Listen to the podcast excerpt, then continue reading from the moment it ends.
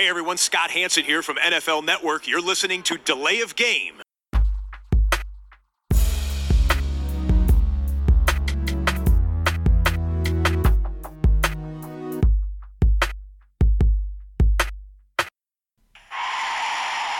of game. Offense. Five yard penalty. Repeat down. Repeat down. Repeat down. Repeat down. Schönen guten Abend, guten Tag, wo auch immer ihr gerade seid. Wir hoffen sehr, es geht euch gut. Die Lay of Game, der Football Podcast, meldet sich an diesem Dienstagabend, Episode 121. Ich begrüße im virtuellen Podcastreich den Christian. Hallo, grüß dich. Hi. Ich begrüße den Max. Grüße euch, hallo. Wie geht's euch denn so? Ausgezeichnet. Ja, muss, ne? Okay. Und dir? Ja, ähm. Nächste Frage. ähm, ja, also ich habe Die, die stellst mittlerweile. du doch, die Fragen. Ja, ja, stimmt. Ich, ich, ja. Manchmal stellt ihr auch Fragen. Äh, so wie gerade. Ähm, also wir haben mittlerweile ja auch äh, so ein bisschen immer ein Auge auf soziale Kanäle und was da so abgeht, wie es den Leuten so geht. Und ähm, ja, teilweise sind, glaube ich, auch schon User äh, indirekt oder direkt betroffen. Äh, denen können wir eine gute Besserung wünschen. Ähm, wollen jetzt hier auch keine Namen nennen, aber ähm, ja. Passt auf euch auf. Äh, ich fürchte, das dauert noch eine Weile. Aber äh, solange wir Bier haben, ist zumindest hier zu Hause erstmal alles okay. Also ich habe eins und zwar ein wunderbares Pale Ale äh, von Stone äh, mit dem Namen Ripper. Und äh, kommt aus Berlin. Was habt ihr am Start? Irgendwas ich habe nur einen oder? Hosenhelm mir organisiert, ich habe nichts Wildes. Okay. Christian? Ja, äh, Störtebecker habe ich ja schon öfters mal verschiedene probiert von und bin ich ja auch ein Fan von und diesmal das Starkbier von denen und das ist wirklich lecker. Okay. Kann ich empfehlen. Was heißt, wie, wie viel Prozent hat das dann? Siebeneinhalb. Oh, so ordentlich. Da bin ich hier mit meinen. Schlecht. Ja, also 5,7 malzig, röstig, wer gut sowas dabei. mag. Ja, nicht schlecht. Ja, meins schmeckt auch ganz gut. Hab schon, hab schon probiert. Äh, dann sind wir startklar für die Headlines. Sehe ich das richtig? Ja, lass uns Auf loslegen. geht's. Gut. Ähm, das Datum für den Draft bleibt bestehen, wurde nochmal bestätigt. 23. bis 25. April. Dass das Ganze nicht in Vegas und nicht mit Zuschauern äh, abläuft, ist ja schon bekannt. Meine Frage an euch zum Einstieg heute, wir müssen uns einfach jetzt mal ansprechen, finde ich. Rechnet ihr angesichts der aktuellen Lage, gerade auch in den USA, damit, dass wir ab September eine normale NFL-Saison erleben werden? Wer auch immer anfangen möchte, eure Bühne. Ja, äh, ich fange mal an. Ich denke mal nein. Also, äh, wenn man sich das Ganze anguckt, wie sich ähm, die Situation mit den ähm, Infizierten in Europa entwickelt hat, wie sich es jetzt in den USA entwickelt, ähm, bin ich da sehr skeptisch. Ich glaube, dass wir eine ganze Zeit lang damit leben müssen, äh, mit, äh, mit dem Virus, den Impfstoff vielleicht irgendwann im Laufe von äh, des Jahres äh, 21 dann haben. Und solange wird es ähm, schwierig sein mit Massenveranstaltungen.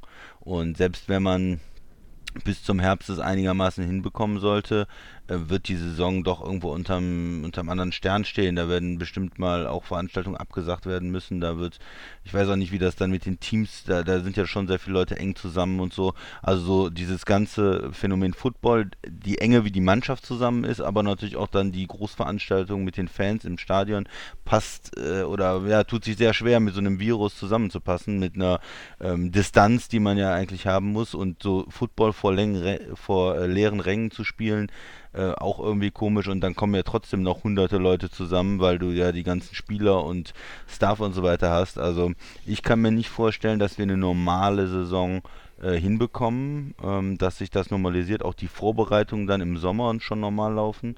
Ähm, das heißt aber auch nicht, dass ich glaube, dass vielleicht alles ausfällt. Dafür ist es zu früh. Ich meine, man weiß nicht, was hier in Deutschland in zwei Wochen ist. Von daher ist es extrem schwierig zu schätzen, wie es Mhm. einem, auf einem anderen Kontinent in sechs Monaten aussieht. Aber dass es eine normale Saison im Sinne von wie 2019, wie 2018 gibt, halte ich im Moment für relativ unwahrscheinlich. Und vielleicht noch als letzten Kommentar von mir dazu, ich finde es trotzdem gut irgendwie, dass man den Draft stattfinden lässt, weil das ist, glaube ich, eine Sache, die man ohne äh, viele Kontakte machen kann, ähm, ohne ein großes Risiko zu gehen. Mhm. Ähm, theoretisch kann man es ja von mir aus auch komplett äh, äh, übers Telefon machen und den Leuten nur mitteilen, dass sie gedraftet worden sind. Ähm, das gibt immerhin noch ein paar Leuten äh, eine Ablenkung und uns was, äh, worüber man erzählen kann und diskutieren kann. Und ähm, ja, äh, hilft, hilft vielleicht ein bisschen über, äh, über eine äh, eher rüge Sportzeit, muss man ja sagen, im Moment hinweg. Deine da, Gedanken, Max. Ja, eine normale Saison kann ich mir auch nicht vorstellen. Ich gehe mal vielleicht höchstens von der verkürzten aus. Wir haben ja jetzt ähm, in Amerika auch gesehen, ähm, dass die Krise leider jetzt auch relativ stark da auch an der Ostküste angetroffen ist. Ähm, und ähm, durch die Krise sind ja auch, wie gesagt, schon Veranstaltungen wie zum Beispiel die Major League Baseball erstmal nach hinten versetzt. Ich gehe mal davon aus, das wird auch gar nicht mehr stattfinden. Die NBA-Saison wurde ausgesetzt. Ähm, klar, Christian hat es gesagt, jetzt ist wirklich noch zu früh abzuschätzen, was in sechs Monaten ist. Aber ich gehe davon aus, wenn überhaupt abgespeckt. Ähm, ob ein ganzer Ausfall ist, weiß ich nicht. Schwer zu sagen. Ähm, trotzdem, die Situation, am besten ist die Frage, die wir uns aber am besten noch Ende Mai nochmal stellen. Äh, können wir ja gerne nochmal anreißen, dann äh, zum, zum Ende Mai hin hier im Podcast zu sagen, wie sieht die Situation aus, können wir uns das nochmal vorstellen. Aber jetzt im Moment sage ich auch eher keine normale Saison, sondern eher da wird irgendwie was abgespeckt. Ähm, vielleicht wird es auch noch schlimmer, wer weiß es ja immer nicht. Äh, trotzdem äh, ist es wirklich gerade eine karge Zeit, ähm, dass man halt, wie gesagt, überhaupt nichts äh, gucken kann. Aber Safety First, ganz klar. Und deswegen bin ich trotzdem guter Hoffnung, dass wir vielleicht ein bisschen Football sehen, wie auch immer. Vielleicht ohne Fans im Stadion, äh, aber sehr schwer abzuschätzen. Tobi, deine Meinung? Ja, ich wollte das Thema heute unbedingt äh, einbauen in unsere Episode, ähm, hatte mich aber auch, ja, habe mich schwer getan damit und habe jetzt auch in den Stunden, bevor wir uns jetzt zum Aufnehmen äh, an unsere Laptops gesetzt haben, überlegt, ob ich das einfach nur eure beiden Aussagen so stehen lasse. Ich tue mich mit der ganzen Situation, ähm, also jetzt rein auf die Sportwelt bezogen, äh, wirklich schwer. Das ähm, wer mich ein bisschen besser kennt, weiß, das ist ein, macht einen Großteil äh, meiner, meiner Freizeitgestaltung ja auch aus. Und ähm, ich mag mich, mag mir diese ganzen Szenarien jetzt auch nicht alle so gerne ausmalen, aber ich tue es jetzt trotzdem. Die NFL-Saison ähm, wird meiner Meinung nach äh, auf keinen Fall normal ablaufen. Der Vorteil, den die National Football League natürlich jetzt immer noch hat, man muss keine Saison unterbrechen aktuell. Man muss den Saisonstart jetzt auch noch nicht verschieben. Man hat Zeit. Man ist im Grunde genommen von allen großen Major Leagues in den USA in der besten Position. Ich glaube, das haben wir auch schon mal angesprochen. Aber wenn ich mir überlege, was die Amerikaner, die, die Amerikaner haben eigentlich gar keine Ahnung so gefühlt, was da auf sie zurollt und in, mit welcher Wucht ähm, weil einfach auch die ersten Maßnahmen zu spät getroffen wurden, beziehungsweise auch äh, nicht, nicht ausreichend getroffen wurden. Und äh, wenn ich mir Epizentren angucke, wie Kalifornien und gerade auch New York, ähm, da wird einem richtig schlecht und ich sehe da das ganze Land auf eine wirklich, also es, ich hoffe, ich irre mich, aber ich sehe die USA auf eine humanitäre Katastrophe auch äh, dazu steuern. Und ähm, deshalb kann ich es mir nicht vorstellen. Ich habe mich ein bisschen umgehört, ähm, jetzt heute mal noch und ein bisschen was durchgelesen. Ähm, also viele Experten und Journalisten bezweifeln den pünktlichen Beginn der Regular Season bereits. Da muss man jetzt natürlich heute auch kein Prophet für sein, um das mal in den Raum zu schmeißen. Das, das kann man auf jeden Fall mal so, so anbringen. Ähm, würde die NFL später beginnen? Ja, würde sie auf jeden Fall, wenn es irgendwie möglich ist, weil es Geld in die Kassen bringt, wenn die Saison nicht abgesagt wird, sondern wenn die Saison läuft. Und deshalb kann ich mir schon vorstellen, würden sie da auch alle möglichen ähm, ja, Ablaufpläne konzipieren und dann am Ende auch durchführen, wenn es denn möglich ist und, und das grüne Licht tatsächlich dafür, für welche äh, Form auch immer da ist. Aber ähm, ja, äh, irgendwo tief in, in, mir drin glaube ich, dass wir äh, keine Saison sehen oder eine Saison, die verkürzt ist und komplett ohne Zuschauer stattfinden wird. Und ähm, ja, viele Coaches und GMs rechnen ja auch schon mit einer Verschiebung vom Trainingscamp in den August oder September rein und dann wären wir ja schon am normalen Startdatum. Von daher ähm, kann ich mir das nicht anders vorstellen. Ähm, es ist irgendwas, was natürlich jetzt noch weit weg ist, ähm, aber man muss es mal, man muss es natürlich mal irgendwie im Blick haben. Ähm, auch wir als kleiner, unbedeutender Football-Podcast in Deutschland äh, machen uns natürlich Gedanken dazu. Ähm, ich bin gespannt, wie es weitergeht. Im Moment äh, sehe ich da eigentlich kein Szenario wie die anderen Major Leagues, NFL, ähm, also NFL jetzt mal ausgeklammert, gerade dass NBA-Saison und NHL, dass die noch fortgeführt werden, äh, sehe ich Chance im Bereich von maximal 1%. Ähm, dass die Baseball-Saison überhaupt irgendwann startet, sehe ich bei 5%. Ähm, und ja, bei der NFL mit einer regulären Saison glaube ich eigentlich gar nicht dran. Und dass sie irgendwie auf eine andere Art und Weise stattfindet, ähm, sehe ich momentan auch schon nur noch bei 15 bis 20 Prozent. Ähm, Christian, was kannst du noch beisteuern zu dem Thema? Ich hätte gerne noch was zu sagen, weil ja. das Thema ist, dass ähm, du vollkommen richtig sagst, die Amerikaner kriegen jetzt quasi so die Welle ab und ähm, du hast auch die Zahlen, du hast die Zahlen auch schon so ungefähr gesagt und du hast auch gesagt, wie die Katastrophe sein kann und die Amerikaner mit dem so einem Gesundheitssystem deutlich hinter unserem liegen, also weit, weit hinter unserem liegen. Wir haben eines der besten äh, der Welt und ich glaube, dass, wie du auch gerade meintest, ähm, dass es eine richtige Welle sein wird und die, die Amerikaner richtig treffen wird. Deswegen, also, dass wir wirklich eine NFL-Saison haben, vielleicht von wirklich weniger Weeks, davon kann man ausgehen, wie dann überhaupt Playoffs, ob die dann wirklich nach 2021 kommen, Super Bowl dann doch eher März, April, man weiß es nicht, aber es ist, äh, hängt natürlich sehr viel ab, wie Amerika das auf jeden Fall abfangen kann. Äh, ich stimme dir aber zu, Tobi, dass wird eine Mammutaufgabe für Trump und seine Leute und ähm, das kann noch viel, viel schlimmer werden. Ähm, ich bin trotzdem ein bisschen positiver eingestellt zu sagen, ja, das wird irgendwie, weil wir noch so weit wechseln, weil diese Liga diese Zeit noch hat. Aber leider auch, wie, wie du so richtig sagst, Tobi, ähm, MLB, NBA, das ist, glaube ich, Geschichte für dieses Jahr. Und äh, ja, man kann nur hoffen als Sportfan, dass es halt dann irgendwie September oder etwas später dann anfängt. Christian, ja, ich finde den, find den Gedanken noch ähm, ein bisschen fortführen, was es heißt, okay, man könnte es komplett ohne Fans machen. Äh, das ist für mich so die einzige Variante, die, die dann irgendwo noch Sinn macht, dass man sagt, okay, für die Zuschauer, die dann mit 60.000 äh, Leuten im Stadion sind, ist die Gefahr viel zu groß, aber wir bieten ein Produkt an für die Leute zu Hause, nur über Fernsehen, äh, nur übers, übers Internet, nur dann die Liga testet extrem viel und würde sofortige Fälle dann isolieren. Äh, aber ob man das ähm, durchbekommt, wie, wie, genau wie viele Leute dann trotzdem noch im Stadion sind, die ganzen, ähm, das ganze Stuff, die ganzen Spieler, da bist du ja trotzdem bei einigen hundert und Klar. Ähm, ja, und was heißt das dann, wenn jetzt bei einer Mannschaft dann irgendwie Spieler ausfallen oder isoliert werden müssen? Das wäre dann auch sofort ein, ein Riesenproblem. Ja, wird, wird schwierig sein. Also ich denke mal, alles Mögliche wird getan, weil die NFL, und da müssen wir uns ja nichts vormachen, ist eine gewaltige äh, Gelddruckmaschine. Es ist natürlich für die Owner und auch für die, für die Spieler extrem wichtig, da ähm, irgendwie einen Spielbetrieb auf die Beine zu stellen. Und wenn es ähm, im Bereich des Vertretbaren und Möglichen ist, wird man es machen. Aber auf der anderen Seite äh, wollen wir alle ja auch, dass, ähm, dass keiner gesundheitlich zu Schaden kommt. Und da geht es wie, wie allen anderen Aktivitäten auf der Welt, auch der NFL. Im Zweifel muss man halt die Saison dann dementsprechend absagen ähm, wie auch viele andere Sachen im Moment, Urlaube und, und ähm, private oder berufliche Sachen abgesagt werden, einfach um Menschenleben zu schützen. Und wir sehen ja hier in Europa äh, und auch jetzt schon in den USA, äh, wie gravierend doch, ähm, und, und vorher natürlich auch in Asien, aber wir sind jetzt ja einmal rum weltweit sozusagen, wie gravierend das ist. Und es kann natürlich auch noch ähm, hm, ja, ich sehe es auch noch hm, durchaus kritisch im Laufe des Jahres, ne? wenn man in den Herbst reinkommt, vielleicht eine zweite Welle hat.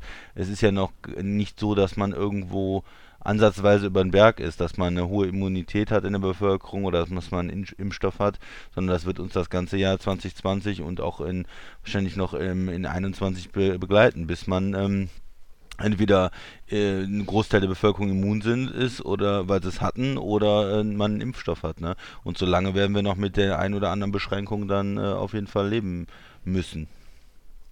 Ja, wenn man, das, wenn man sagt, die eine oder andere Beschränkung, äh, klingt, ja. das, klingt das immer noch so, ähm, als wäre es halt wirklich nur, nur ein bisschen. Aber für mich ist es, äh, also jetzt ganz persönlich gesprochen, ist es, es ist ja es ist ja fast nur mit Beschränkungen und äh, möglicherweise rollen noch mehr, mehr Beschränkungen auf uns zu, als wir zum Beispiel aktuell schon haben. Aber mhm. das ist jetzt sicherlich kein Thema für den Football-Podcast. Wir äh, wollten unbedingt dieses Thema anschneiden, also ich, ich vor allen Dingen und ähm, ich bin sehr gespannt, was, da, was dabei rauskommt. Wir hatten den Aufhänger jetzt eben für diese Headline ähm, mit dem Draft. Da gibt es jetzt auch äh, ganz aktuelle äh, Informationen, die würde ich jetzt gerne auch nochmal jedem einstreuen. Ja, bitte. NFL-Vize Peter O'Reilly ähm, hat jetzt gesagt, dass die NFL-Teams auf jeden Fall die Möglichkeit haben, äh, bis zu zehn Leuten in einem Raum zu haben. Die müssen aber sechs Fuß Abstand haben. Also, äh, was ist das? Mhm. Knapp 1,80 Meter, glaube ich. Ähm, so dass zumindest äh, es aussieht, dass die äh, Personal Executives äh, möglich, Möglichkeiten haben, in einem Raum äh, am Draft Day zu agieren untereinander. Ähm, das war ja auch so eine Frage, ob man das irgendwie hinbekommt. Ähm, und das ist eben ja bei euch auch schon mal angesprochen worden. Ich finde es halt, halt schon gut, dass man jetzt, ähm, dass man jetzt da äh, erstmal noch was hat, was so ein bisschen äh, aus dem regulären Sportkalender noch übrig geblieben ist. Ne? Ich weiß nicht, Max, du hast es eben gesagt, alles andere ist uns jetzt erstmal äh, genommen worden. Und Ja. ich finde es auch gut, dass sie den Draft durchziehen und äh, über alles weitere muss die NFL dann hinterher äh, entscheiden. Aber ähm, ich glaube, da ist jetzt auch nicht das große Risiko in der Episode der Offseason. Ähm, das kann man, kann man minimieren. Und ähm, naja, ich sag mal, man muss jetzt auch nicht immer die höchste Meinung von den, ähm, von den politischen Führern der äh, Vereinigten Staaten von Amerika haben, egal wer das jetzt ist, ob es der aktuelle ist oder äh, irgendeiner aus der Vergangenheit.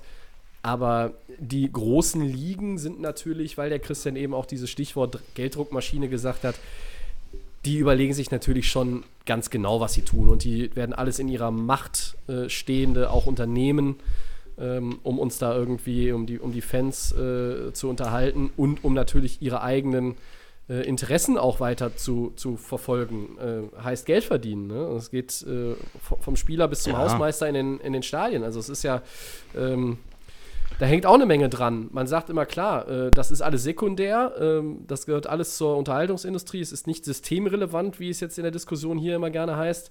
Aber äh, trotzdem würde sich ja keiner dagegen wehren, wenn wir dann trotzdem irgendwie ein bisschen Football bekommen im Herbst. Hoffen wir es mal.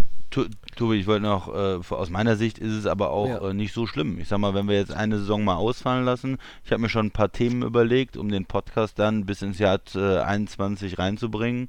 Also wir können nochmal äh, über die besten äh, Spieler der letzten Jahre und Jahrzehnte äh, reden. Ich habe mit der Sonja auch drüber diskutiert, die hatte noch ein paar Vorschläge, mal äh, über John Elway auch eine ganze Sendung zu machen und Der hat die Sonja Also, vorgeschlagen. ja, ja, ja. Also wir haben da verschiedene Konzepte. dir.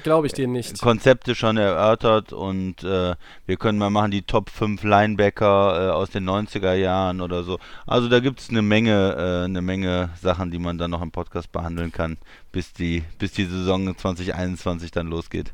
So, Ähm, zweite Headline. Das ist schön, dass äh, ihr, ihr euch da schon Gedanken zu gemacht Ja. habt. Äh, dass, dass es von der Sonja kommt, äh, glaube ich nicht für eine Sekunde. Ähm, ich sage euch nur, wir können, also wir haben, ihr merkt jetzt schon, wenn ihr den Podcast hört, wir Ja. haben uns genau darüber vorher noch nicht verständigt, deshalb diskutieren wir das hier mit offenem Mikrofon. Äh, wir können den Podcast sicherlich weiterführen, auch wenn wir lange auf Football verzichten müssen. Das Ja. ist ja auch in der Offseason für uns kein Problem. Ich sage euch nur, äh, wenn wir keine, gar keine Saison 2020 haben, äh, werdet ihr euch tatsächlich jemand anderen suchen müssen. Weil dann bin ich irgendwann auch mit meinem Latein am Ende. ja, das machen wir schon, Tobi. Wir halten dich schon bei der Stange. Schauen ja, wir mal. die Kreativ Kreativabteilung bei Delay of Game äh, äh, funktioniert seit Jahren ja äh, schon exzellent gut. Deshalb ähm, kriegen wir das bestimmt hin. ja, gut. Wer, wer ist eigentlich die Kreativabteilung? Ich weiß es gar nicht. Keine Ahnung. Okay. Offenbar die Sonja jetzt neuerdings. Ja, ja, siehste. Ähm, ja, zweite Headline. Max, bitteschön. Ja, Dak Prescott und die Cowboys sprechen offenbar wieder über einen Long-Term-Deal. Was für einen Vertrag wird Dallas denn Quarter dem Quarterback anbieten müssen, damit es in der Offseason noch zu einer Einigung kommt? Was glauben wir denn? Christian, hau mal raus. Dak Prescott, Ja. was ist da los? Es wird nicht günstiger, ne? Ähm, klar wollen sie das gerne noch haben. Wir haben es ja auch öfters schon mal thematisiert, dass es ähm, aus meiner Sicht eine falsche, falsche Herangehensweise der Cowboys war. Und äh, ja, was werden sie ihm anbieten müssen? Sie werden ihn zum bestbezahlten Spieler machen müssen der Liga. Und sie müssen sollten sich beeilen, dass nicht äh, Mahomes äh, vorher noch eine Vertragsverlängerung unterschreibt, weil dann wird es noch teurer. Und äh, ja, was, was muss man da mal in den Raum stellen? Also ich würde mal sagen, so 40 Millionen sollten sie schon mal pro Jahr mit anfangen. Ne? Ich meine, es kommt am Ende auf die Struktur an, wie der Vertrag genau ausgestaltet wird, über wie viele Jahre. Die Cowboys machen gerne diese ganz langfristigen Sachen. Ähm, auf der anderen Seite, die Spieler in den letzten Jahren haben auch gerne mal ein bisschen kurzfristigere Sachen gemacht. Ich, ne? Cousins zum Beispiel nur für drei Jahre erstmal unterschrieben, jetzt eine zweijährige Verlängerung, um dann auch immer wieder neu, neue Verträge zu unterschreiben, um von den gestiegenen Salary Cap, äh, gestiegenen Einnahmen ähm, zu profitieren. Auch wenn man sagt, äh, Stichwort 17 Spiele, äh, neuer TV-Deal, da wird das Ganze ja nochmal ähm, steigen. Und ja, ich denke mal irgendwie 40 Millionen äh, plus. Tobi. Äh, ja, man, ich glaube, dass Mahomes derjenige ist, der diese Schallmauer vielleicht durchbricht. Ähm, also erstmals seitdem die Cowboys jetzt das Franchise-Tag genutzt haben, wurden jetzt ja wieder vor einigen Tagen die Verhandlungen aufgenommen, so heißt es zumindest. Und Streitpunkt ist, glaube ich, die Laufzeit. Also die Cowboys würden gerne, wie in Dallas nicht unüblich, so einen längeren Deal aushandeln. Ich sag mal so äh, Länge fünf Jahre, wie mit dem Amari Cooper, dem Wide Receiver. Prescott, so hört man, möchte aber eher ein bisschen runter, vielleicht drei mhm. Jahre, vielleicht maximal vier, äh, um sich in eine Position zu bringen, wo er dann aufgrund des ja immer steigenden Salary Caps in den kommenden Jahren noch einmal irgendwann einen guten Deal machen kann, äh, um quasi jetzt nicht so ich unterschreibe jetzt hier für, ich sag jetzt mal sogar sechs oder sieben Jahre und habe dann dieses Geld, aber äh, dann in drei Jahren ist der Markt so gesetzt, dass ihr äh, Genau, das ist ja das, was ich Quarter meinte auch. Ne? ne Quarterbacks ja. anders, anderswo irgendwie ähm, ja, genau diese, diese Schallgrenze dann auch schon deutlich überschritten haben vielleicht. Und äh, ich glaube, dass das so dann die Überlegung sein könnte. Ich, ich bin mir aber nicht sicher, ähm, ob sie wirklich noch sehr, sehr weit auseinander liegen. Äh, bis zum 15. Juli hätten sie nach Stand heute auch noch Zeit. Ich glaube, vier Jahre zu je 35, 36 Millionen könnte es auch sein. Ich glaube, dass Prescott das vielleicht auch unterschreiben würde, weil es würde ihn jetzt mit Russell Wilson äh, an die Spitze setzen. Ähm, und dann könnte man sagen, mit, nach vier Jahren könnte er nochmal irgendwo einen großen Vertrag unterschreiben. Er hat trotzdem auch immer betont, er möchte die ganze Karriere in Dallas verbringen. Aber ne, das haben wir ja schon mal thematisiert. Äh, Franchise Tag Breeze, Franchise Tag Cousins und danach waren die Jungs weg. Ja. Max? Ja, ähm, ich glaube, dass äh, Dallas da nicht drüber nachdenkt, ihm jetzt die 40 Millionen, die äh, im Raum stehen sollten oder für ihn vielleicht angebracht sind oder die er vielleicht haben möchte, geben werden. Ähm, 35 hat ja, wie gesagt, Russell Wilson. Ich denke eher, dass er sich so in dem Bereich bewegen wird wie von äh, Goff und Wentz, weil äh, vielleicht wird er ein bisschen mehr bekommen. Ich habe keine Ahnung, aber trotzdem, die sind, glaube ich, bei 33,5 beide. Ähm, aber ihr habt es beide ja angesprochen, die Cowboys haben das ein bisschen verpasst. Das hätte man alles viel früher handeln können, aber ich denke nicht, dass auch wenn sie jetzt diskutieren darüber, ihm die 40 Millionen geben werden. Klar, die Messlatte wird natürlich dann von, von Mahomes dann äh, natürlich deutlich äh, überboten und es wird dann auch wirklich deutlich mehr für ihn sein, aber ich kann mir das nicht vorstellen. Also ich weiß auch nicht, wie das jetzt hier ausgehen wird. Ähm, ob er nur fürs Franchise-Tag spielen wird, ähm, das sehe ich dann doch eher, weil ich kann mir, die Cowboys haben lange damit gezögert. Ich habe das euch schon mehrmals gesagt, da wurde ja auch das Thema Brady in den Raum geworfen. Es wurden vor der Saison nicht die richtigen Entscheidungen getroffen. Und ich kann mir einfach nicht vorstellen, dass die Franchise mit ihm auf einen Nenner kommen wird, um zu sagen, okay, wir geben die jetzt auf einem Long-Term-Deal, weil die Cowboys ja auch sagen, wir wollen unsere Leute länger halten, äh, als durchschnittlich in der NFL die Verträge sind bei anderen Franchises. Bin ich nicht davon überzeugt, dass man hier eine Einigung findet von 40 Millionen ähm, überhaupt. Ich glaube, dass er vielleicht 34 oder vielleicht sich doch mit der, mit der Goff und Wentz Situation da abgeben muss. Die, glaube ich, bei 33,5 habe ich schon gesagt, oder bei 32 sind. Also, für mich ist das ein komplettes Durcheinander. Ähm, ja. Wenn man, wenn man, wenn man, wie gesagt, schon das, die Chance verpasst im letzten Jahr und sagt, ähm, ich habe schon mal irgendwie in der Free Agency mich um Tom Brady gekümmert, davon gehe ich auch schwer aus und bin immer noch in Verhandlungen und bla bla bla glaube ich, dass das hier keine Einigung geben wird. Aber Max, wenn der, äh, wenn der für 33,5 unterschreibt, dann kann auch das Franchise-Tag unterschreiben. Ja, natürlich. Weil das, ich das denke würde mal, ihm 33 bringen ungefähr. Ja, also ich sage mal ganz ehrlich, ist vollkommen richtig, aber ich sage, ähm, ihr sagt jetzt beide, okay, er wird die, also ich habe jetzt rausgehört, okay, wird die, die 35 über, über, übertrumpfen von Russell Wilson, aber. Ja, oder, oder sich genau da oder genau daran. Ja, oder vielleicht genau in die Richtung hinkommen. Das ist vollkommen ich richtig. Nicht, ich halte es auch nicht ausgeschlossen, das, was der Christian sagt, dass, dass tatsächlich jetzt hier äh, 40 Millionen, ähm, aber äh, dann vielleicht trotzdem ja auch nur. Äh, äh, drei Jahre. Dann ist es ein Drei-Jahres-Deal mit 120 Millionen. Aber mhm. äh, bei Kirk Cousins ja. wäre wär übrigens fully guaranteed natürlich, ne? Ja, ja. natürlich, bei, bei Prescott auf jeden so Fall. Ja, aber also ich glaube, auf der einen Seite, ich, ich denke mal, wenn man ihn zum Höchstbezahlten macht und er irgendwo, mhm. müsste jetzt quasi irgendwo zwischen 35 und 40 landen. Mhm. So, und dann ist die Frage, was gibt man ihm noch, wie macht man es ihm schmackhaft? Weil er kann ja auch sagen, 33 Franchise-Tag dieses Jahr, nächstes mhm. Jahr zweite Franchise-Tag, was liegt dann, haben wir mal gesagt, 37 oder so, wäre das im zweiten Jahr. Dann habe ich ja schon meine äh, 70 Millionen mhm. kassiert. Äh, da habe ich gar nichts Langfristiges unterschrieben. Da bin ich immer noch keine 30 und suche mir halt ein anderes Team. Mhm. Ähm, und davor müssen die Cowboys natürlich Angst haben. Und das heißt also irgendwie Durchschnitt 35, der, der, ne, der Mittelwert von den beiden Franchise-Tags die letzten, nächsten zwei Jahre wird es schon sein und damit bestbezahlter Spieler. Aber reicht das? Wie viele Jahre, wie viele Garantien dann? Oder ich denke mal, wenn man ihn unter 40 drücken will, also ich denke mal, mit, wenn man ihm wirklich sagt, komm, du machst jetzt einen Riesensatz, du bist der bestbezahlte Quarterback, 40 Millionen im Jahr, die nächsten Jahre, ähm, kann man ihn vielleicht zu einer Unterschrift bewegen. Wenn man ihn irgendwo in der 35 äh, Millionen Liga unterbringen will, dann würde ich aber gucken wiederum, dass ich dann ja viel Garantien kriege. Vielleicht nicht alles garantiert für drei oder vier Jahre, aber äh, das meiste, um, um dann da wieder die, die den Ausgleich so zu haben. Das ist ja immer eine Frage zwischen Durchschnittsgehalt und was ist wirklich garantiert. Und vielleicht kann er auch sagen, okay, ich bin für nur, weiß ich nicht, 33 oder 35 Millionen im Jahr unterschreiben, aber für vier Jahre voll garantiert oder nahezu voll garantiert. Mhm. Oder drei Jahre äh, und, und dann aber noch Bonus für, äh, äh wenn er ein äh, Pro Bowl-Spieler ist, dass er dann nochmal sein Jahresgehalt um 5 Millionen steigert. Oder da muss man natürlich gucken und kreativ werden, aber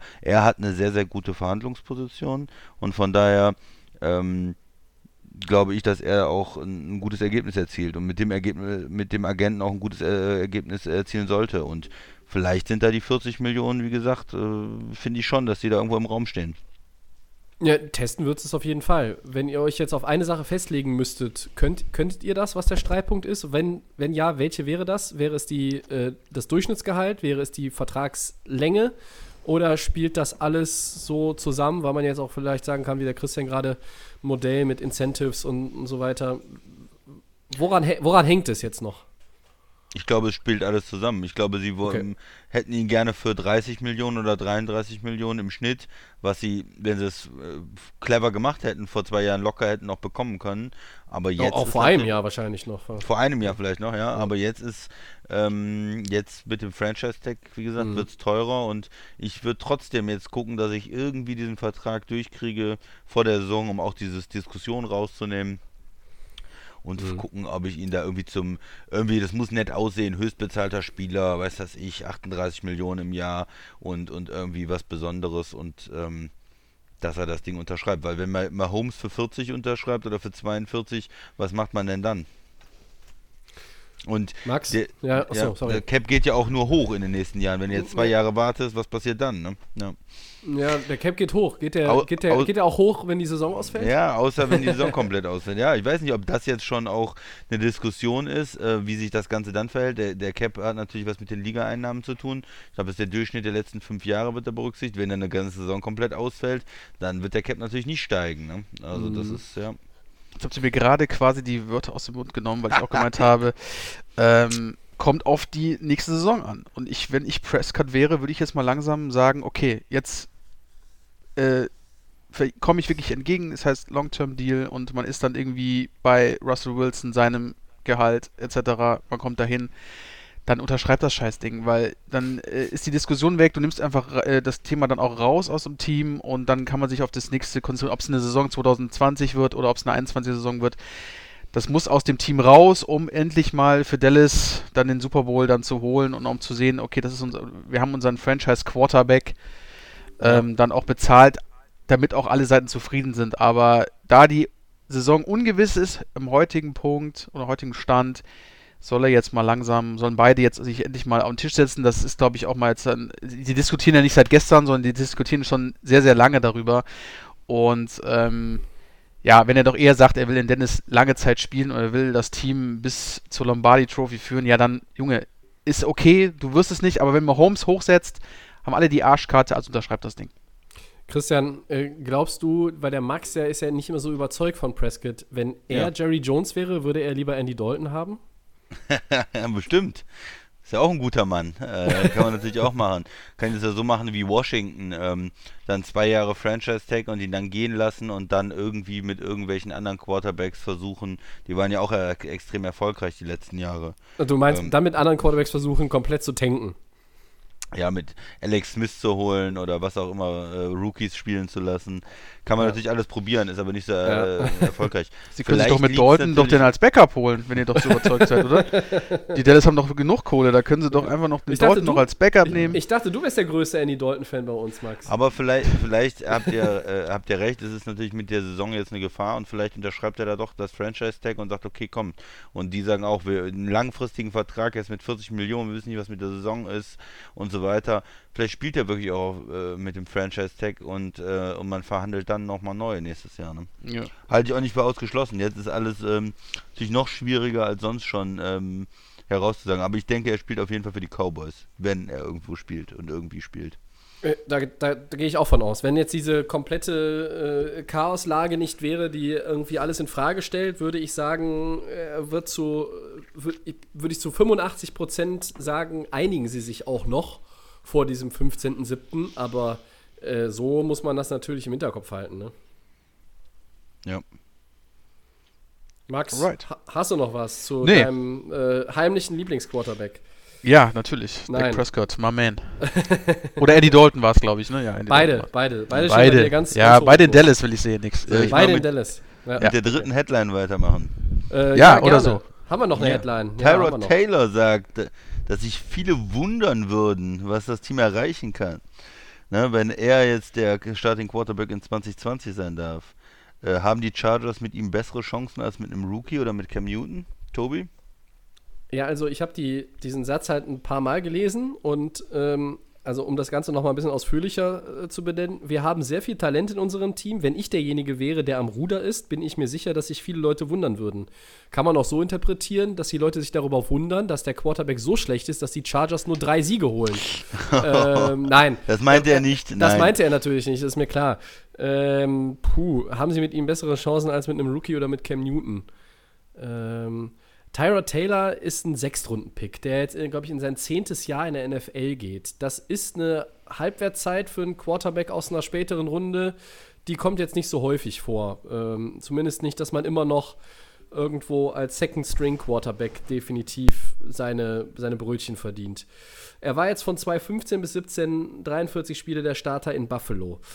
Ähm, das war im Grunde genommen auch so seine beste Zeit. Zuletzt war er wirklich der klassische Backup, wo, also kaum gesehen, außer mit dem Knopf im Ohr an der Seitenlinie und dem Microsoft Surface in der Hand. Ich weiß nicht, ob die Chargers sich einen Gefallen tun, wenn sie das Schicksal der Franchise jetzt in 2020 wir müssen es jetzt, glaube ich, auch nicht die nächsten 20 Episoden betonen. Wir, bis es keine andere ob, ähm, Ankündigung gibt, werden wir immer so tun in, unseren, äh, in unserem Gelaber hier bei Delay of Game, als gäbe es eine Saison. Äh, darauf können wir uns, glaube ich, einigen, oder? Ja, auf jeden Fall. Ja. Ähm, ich glaube nicht, dass er derjenige ist, der, der die Chargers dann jetzt äh, äh, da wirklich voranbringt. Die kommen, sind Vierter gewesen in ihrer Division, die wollen jetzt irgendwie wieder nach vorne. Wenn sie fit sind, alle Mann, haben die ein gutes Roster, da haben sie viel Talent eigentlich auch, haben ihre Baustellen, aber die hat fast jeder. Ähm, klar, man könnte argumentieren, auf jeden Fall könnte man ihn spielen lassen und der Rookie, wenn man, wenn man sich einen holt in der ersten Runde, soll erstmal noch ein bisschen reifen. Aber ich bin mir sicher, selbst wenn das so wäre, Taylor startet, Rookie wird gedraftet, wird irgendwann Rookie übernehmen und zwar noch in der Saison. Ähm, vielleicht ist Cam Newton sogar die beste Option, äh, wenn das nochmal zur Sprache kommt. Max, wie siehst du es? Ja, ähm. Was, so einen Spruch erwarte ich ja eigentlich von so einem Quarterback, weil der auch, weil sich auch ein bisschen Angst haben muss, ne? Weil der Draft kommt. Viele prognostizieren, dass die Chargers ähm, mit einem Quarterback gehen. Sie haben sich ja von Rivers getrennt oder er, er hat dann quasi, ist er nach Indianapolis gegangen. Taylor muss ja jetzt irgendwo ein bisschen auf große Fresse machen, damit er irgendwo sich auch behaupten kann, weil im Moment, Tobi hat es angesprochen, man hat ihn meistens nur irgendwie mit dem Headset gesehen, Surface in der Hand. Aber äh, ich gehe schwer davon aus, dass die Chargers da wirklich zugreifen werden Ende, Ende April und ihr, ihr Team wieder dahin bringen, wo wir sie vor zwei Jahren gesehen haben. Ein explosives, richtig krasses Team, was in den Playoffs Angst äh, bereitet hat. Gut, in den Playoffs war dann noch relativ schnell Schluss, aber was in der Saison auf jeden Fall ähm, viel Angst bereitet hat. Tara Taylor ist, äh, die Zeiten sind vorbei, Tobi hat es erwähnt. Es war in Buffalo auch eine gute Zeit, wo er, glaube ich, relativ gut gespielt hat. Aber mit ihm als Quarterback wirst du die Franchise nicht weiter groß führen. Die Chargers verändern sich, sie kommen in ein neues Stadion. Sie wollen jetzt auch irgendwie, da ähm, muss jetzt ein neuer, junger Mann hin bei den Chargers. Ähm, mhm. Rivers hat lange Zeit äh, sein Bestes dort gegeben, hat es leider nie bis zum Super Bowl geschafft. Trotzdem, Darf ich kurz einhaken, Max? Ja, gerne. Äh, da muss, du sagst, da muss ein neuer junger Mann hin. Ja. Sie haben versucht, einen neuen alten Mann dahin zu holen, äh, der noch mal ein bisschen älter ist als Rivers. Das hat nicht funktioniert. Also ich weiß nicht, ob es unbedingt jemand ganz Neues sein muss, aber es könnte ja auch sein, dass Taylor so eine Art Platzhalter wird für entweder, wie gesagt, dann den Rookie und sie ziehen das komplett mit Taylor durch für ein Jahr oder sie draften nächstes Jahr jemanden. Varianten sind auf jeden Fall da. Tara ja, Taylor okay. ähm, ist, wie gesagt, äh, ist meiner Meinung nach gerade so an der Position, wo er selber weiß, okay, ähm, ich habe das Problem. Es, sind, es ist zum Beispiel noch Cam Newton auf dem Markt zu haben. Äh, die potenziellen Rookies stehen mir im Nacken, also die hängen mir im Nacken. Ähm, er muss quasi jetzt irgendwo so auf, auf, sich aufmerksam machen. Mit solchen Sprüchen ist er jetzt irgendwo in den Medien präsent und sagt, mit meinem Team kann ich hier noch einige, ähm, einige Siege holen und wenn nicht sogar noch mehr. Äh, trotzdem, äh, wenn überhaupt, kann er vielleicht die Saison starten. Ähm, ich kann mir aber auch vorstellen, wenn man, man sagt, okay, man geht wirklich mit dem Rookie, was ich auch schwer, äh, davon, wo ich schwer ausgehe, ähm, dass man sich nicht für irgendwie Newton und, oder Co. entscheidet, sondern dass man sagt, okay, man geht jetzt einfach mal nach dieser langen Ära. Du hast gesagt, Tobi, klar, man hätte sich auch für den Mann aus, äh, aus äh, von den Patriots entschieden, normalerweise. War ja auch im Gespräch. Aber ich glaube, das haben sie einfach von Akta gelegt und sagen sie, wir konzentrieren uns auf den Draft. Tara Taylor macht jetzt ein bisschen auf dicke Welle, muss er ja auch. Und ähm, ich glaube aber, dass wir ihn wahrscheinlich auch gar nicht groß sehen werden in der kommenden Saison, sondern dass die ähm, jungen Kerle hier, ähm, also ein junger Kerl, wir gehen davon aus, vielleicht Herbert oder vielleicht auch jemand ganz anders, äh, vielleicht machen sie auch irgendwie im Draft noch einige, einige Moves, ähm, draften vielleicht nach oben, um sich hm. vielleicht noch einen besseren zu, äh, zu holen, einen besseren Quarterback. Äh, deswegen sage ich mal, Taylor ist okay, dass er sich da ein bisschen zu Wort meldet, ein bisschen Aufmerksamkeit ähm, auf sich zieht. Aber ich glaube, die Chargers planen hier auf eine längere Distanz äh, und ich glaube, im jungen Mann sind sie da deutlich besser dran. Ja, ich bin eigentlich davon überzeugt, dass sie jemanden draften, hochdraften, mit einem frischen Quarterback gehen nach dieser Ära, äh, Ära ähm, ähm, Rivers. Das ist, Taylor ist ein netter Spieler. Er ist ein, wenn du ihn als Backup hast, ist super, weil der kann ja auch ein, so mal, wenn er für zwei, drei Spiele reinkommt, kann der auch ähm, Spiele gewinnen.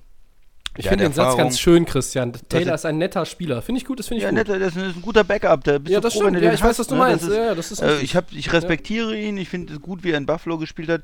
Aber man muss auch sagen, er ist kein Spieler, wo, mm, ja, wo man sich jetzt Sorgen macht und sagt, oh, äh, mit dem gehen wir jetzt in die Saison und ähm, dann wird er auf jeden Fall unser Starter bleiben oder so. Nein, du hast den, du kannst auch mit dem anfangen. Es ist ein bisschen äh, wie, wie Fitzmagic, obwohl er ein ganz anderer ähm, mhm. Spielertyp ist, viel weniger Risiko geht, solide ist, eher so ein Game Manager ist, auch sich ähm, na, ähm, mit seiner immer noch laufen kann, aber also ein ganz anderer Spielertyp, vor allen Dingen auch äh, weniger Turnover macht, aber vom Typ her, du bist immer so, ja, mit dem kann ich arbeiten, den kann ich starten lassen, aber wenn ein Rookie kommt und der zeigt im Training, hey, äh, der, ich bin richtig gut, dann hast du auch kein Problem damit, einen Taylor auf die Bank zu setzen und zu sagen, okay, äh, das ist jetzt mein, ähm, mein neuer Starter.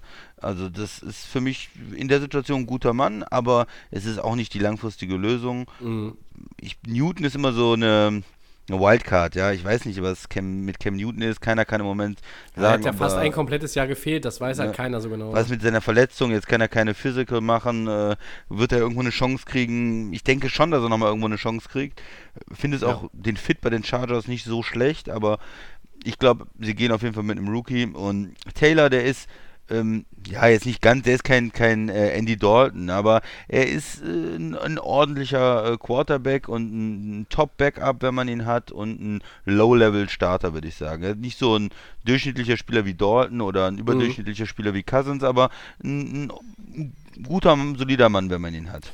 Äh, Christian, siehst du den, äh, den Punkt, den der Max gerade gebracht hat, siehst du es auch so, dass der ähm, jetzt natürlich so ein bisschen auch, ich sag mal, bisschen mit dem Säbel rasselt und. Äh genau, ja, ja. Das ist, ja, du sagst das so und äh, die Chargers haben ja auch ein interessantes Team, die haben ja auch durchaus Talent und dann sagst mhm. du das mal so und haust mal einen raus und äh, willst dich natürlich auch als Leader präsentieren und wenn du, äh, wenn der Rookie vielleicht erstmal ein bisschen Probleme hat und auf der Bank sitzt, dann willst du natürlich deinem Mitspieler auch sagen, äh, komm, mit, mit mir können wir auch was erreichen, wir können auch Spiele gewinnen, wir können auch vielleicht sogar Richtung Playoffs gucken, aber mhm man hat trotzdem auch von ihm insgesamt in den Jahren zu wenig zu gesehen, als dass man ihm jetzt nochmal ähm, was zutraut, dass er bei den Chargers jetzt äh, über zwei, drei, vier Jahre der Starter ist und mit denen Super Bowl gewinnt. Er ist jetzt nicht äh, Kurt Warner, ja. Also da glaube ich nicht dran. Ich glaube, äh, für eine halbe Saison ist das okay und dann merkt man, naja, da kommt irgendwann zu wenig und wir gehen jetzt mit dem Rookie. Das ist, ist in Ordnung. Ja, also sehe ich, seh seh ich alles ein. Mein Gedanke ist halt nur so, ich glaube, ich würde. Du bist, du bist ein Team, das letzter war in der Division und du hast den Defending Super Bowl Champion in der Division. Da kann ich auch direkt mit dem Rookie gehen. Wisst ihr, was ich meine? Also so mhm, dieses, ja. schmeiß den direkt rein, ähm, aber natürlich die Option zu haben mit Taylor, das ist der ideale Backup eben genau, weil man auch sagen kann, ich schmeiß den rein und habe da weniger Bedenken als bei Backup Quarterback XYZ. Und genauso wie der Christian es auch gerade gesagt hat, ich kann ihn auch guten Gewissens wieder rausnehmen. Und äh, das ist jetzt auch keiner, der da irgendwo enttäuscht sind, die alle, wenn sie nicht spielen. Da ist auch Tyra Taylor keine Ausnahme, aber der würde es sicherlich verstehen und würde sich dann auch wieder einreihen. Ähm, der, der von, von daher sind die Chargers in einer guten Position, ne? Ja, und ist für mich auch ein Quarterback, der keine Spiele verliert. Also ja, der, ja, der gewinnt ja jetzt nicht groß die Spiele, der reißt nicht alles rum, aber der spielt oder hat in der Vergangenheit oft so gespielt, dass er auch keine Spiele verliert, dass er ähm, genau. solide im äh, System ist, dass er wenig Turnover hat, dass er ein bisschen selber läuft und, und äh, in Buffalo damals eine ordentliche Figur gemacht hat. Ja, aber das reicht natürlich vielleicht den Fans dann auch irgendwann nicht. Die wollen ja auch Hoffnung haben mit mhm. den Chargers, neues ähm, neues Stadion, da willst du jetzt auch nicht mit so jemandem nur gehen und sagen, okay, wir haben keinen anderen, sondern wenn du dann aber noch den First Round Rookie in der Hinterhand hast, wo du sagst, okay, wir gehen jetzt erstmal mit Tara Taylor, aber wir haben da noch jemanden für die Zukunft, dann ist das, wäre das, glaube ich, genau das Richtige. Ich hätte ja gerne auch mal Tyra Taylor zu der Zeit in Buffalo gesehen, äh, unter dem System und mit den Mitspielern, die jetzt Josh Allen hat. Ne? Mhm. Also mit McDermott und ähm, Running First und starke Defense hätte Tyrod Taylor sicherlich auch noch mal besser ausgesehen als zu der Zeit, als er in Buffalo war. Aber das ist, das kann man natürlich immer auf viele äh, Quarterbacks und viele Franchises dann ähm, transportieren und, und, und, und, übertragen. Das ist, ähm, ist immer ganz nett, dieses What-If-Game, aber ähm, ja, ja. Okay. Also, also, für mich war ganz klar, du hast dich von Rivers jetzt getrennt. Du hättest ihn ja auch noch irgendwie nochmal irgendwie unter Vertrag nehmen können. Du bist dann auch in der Free Agency, was im Bereich Quarterback sehr zurückge, also hast dich zurückgehalten. Für mich tendiert das, du bist jetzt Ende, wir haben jetzt Ende März, morgen ist der 1. April. Für mich heißt das ganz klar, für mich persönlich, hier gehe ich auf einen, auf einen jungen, frischen Mann. Ihr habt vollkommen recht, mit Tyra Taylor kann man, glaube ich, als Backup oder als, äh, als Starter für eine gewisse Zeit nicht viel falsch machen. Mhm. Ähm, aber wenn ich solche Aussagen tätige, das, das sind Rumors, die auch irgendwo innerhalb der, äh, der, der Organisation sind. Und ich glaube, dass die Franchise einfach tendiert, okay, hier äh, fangen wir jetzt äh, mit einem ganz jungen neuen Mann an, dass sie auch schon seit, seit Jahren auch nicht mehr kennen, sondern die Franchise ähm, hat ja, wie gesagt, mit einem alten Veteranen lange Zeit gekämpft und äh, ich denke mal, äh, also für mich war auf jeden Fall klar nach dem Rivers-Thema, dass sie auf jeden Fall auf was Neues setzen, auf was Junges. Mhm. Ja. Ähm, Christian, hast du noch was zum Tyra Taylor? Nö. Gut, äh, dann weiter. wollen wir zwei, zwei Sachen noch schnell anbringen. Ähm, wir kommen zwar nachher äh, nochmal drauf, aber vielleicht vergessen wir es dann. Die große Frage in Tampa Bay nach der Rückennummer ist übrigens seit heute geklärt. Chris Godwin geht auf die 14. Ja. Und damit ist der Weg ja. frei. Tom Brady hat die 12. Äh, und vielleicht noch ein bisschen wichtiger ist, die Owner haben im Telefon, Video, Conference Call, bla bla bla, Ja. die Nummer durchgewunken. Das Playoff-Feld wird auf 14 hochgesetzt, also ein, eine Bye-Week für den Besten der Conference und drei Wildcard-Games pro Conference. Ähm, das ist das Ja. neue Format, gilt ab der neuen Saison. Ähm, sagen, wir sagen wir ab der neuen Saison, ob das 2020 ist oder ob die neue Saison 2021 ist, äh, wissen wir nicht. Aber ihr habt schon gehört, Day of Game bleibt am Start. Der Christian hat eine Menge Ideen. Und wenn der Genau. Max und ich auch noch ein paar Ideen entwickeln, dann kommen wir noch zwei Jahre durch. Das kriegen wir hin. Auf jeden Fall. Wir müssen ja auch irgendwie, wir haben ja auch selber sonst Langeweile, ehrlich gesagt, ne? Ja, wir wollen ja was Ja. bieten Also hier, so ein ne? bisschen- so ein bisschen. Hast du schon mal unserer, äh, der, der Podcast so ein bisschen negativ dargestellt. Das ist eine wunderbare Sache. Ich freue mich jedes Mal. Und äh, wir haben ja noch, äh, haben ja noch ein paar schöne Sachen auf Lager auch in der nächsten Zeit. Ich bin schon oh ja, begeistert. stimmt. Das ist, äh, Von das ist so, du- Kreativmaster du, du, hier. Du teaserst ein bisschen was an Ja, und das ja. finde ich gut, dass du schon mal was anteaserst. Die Leute, äh, ich habe das ja letzte Woche oder vorletzte Woche mal gesagt, wir haben so noch ein paar Sachen in, in der Pipeline, äh, die kommen, aber eins nach dem anderen. Äh, wir haben auch mal wieder Post bekommen, ähm, Ja. elektronische Post äh, und der Twitter-User äh, Mr. Strolch heißt er, er hat uns geschrieben, äh, er hat es quasi vorgeschickt mit einem äh, Sorry Tobi, aber ähm, folgender Wunsch für den Podcast. Und auch wenn die Division natürlich noch kommt in den nächsten Wochen, ne, weil die kommt nicht heute bei einmal durch die Liga und zurück, aber entweder nächste oder übernächste Woche. Mich interessiert der Plan der Rams, schreibt er. Was macht McVay und wie ist es um die individuelle Klasse der Rams bestellt? Das wollen wir doch vor unserem Zwischensegment nochmal gerne aufgreifen. Erstmal vielen Dank für die Frage und die Anregung. Und ähm, Soll ich ja, mal starten? gerne. Ja, also was machen die Rams? Die sind all in gegangen die letzten zwei Jahre. Die wollten unbedingt den Super Bowl gewinnen und die sind da eine, ähm, ja, eine riskante Strategie gegangen. Und äh, das ist ja auch nicht schlecht. Das wollen wir auch sehen, dass Teams nicht nur konservativ sind, sondern auch mal auf die Pauke hauen. Und Mhm. das haben die Rams richtig gemacht. Die haben ja wirklich für Talent ähm, sich Talent reingeholt, Starspieler reingeholt, dafür mit Draftpicks bezahlt, ähm, ihre Spieler früh, ähm, früh neue Verträge gegeben, da auch ein bisschen ins Risiko gegangen und gesagt, wir wollen den Kern auf jeden Fall halten, wir haben ein gutes Team und wir setzen noch einen drauf und wir wollen dieses Jahr und nächstes Jahr den Super Bowl gewinnen. So, und äh, es hat leider nicht geklappt. Im äh, Super Bowl haben sie verloren gegen die Patriots und jetzt letzte Saison hat es noch weniger geklappt. Sie sind nicht in die Playoffs gekommen, sind Siebter geworden in, in der NFC. Wären das Team gewesen im neuen Playoff-Format, was noch reingekommen wäre. Ja. Um das nur mal so da zwischendurch zu sagen. Aber jetzt merken sie natürlich, sie müssen für bestimmte Entscheidungen auch bezahlen. Das Ja, heißt, genau. Das wenn der man. Wenn man die First-Round-Picks ähm, abgibt und über Jahre keine First-Round-Pick hast, dann fehlt einem natürlich das Talent.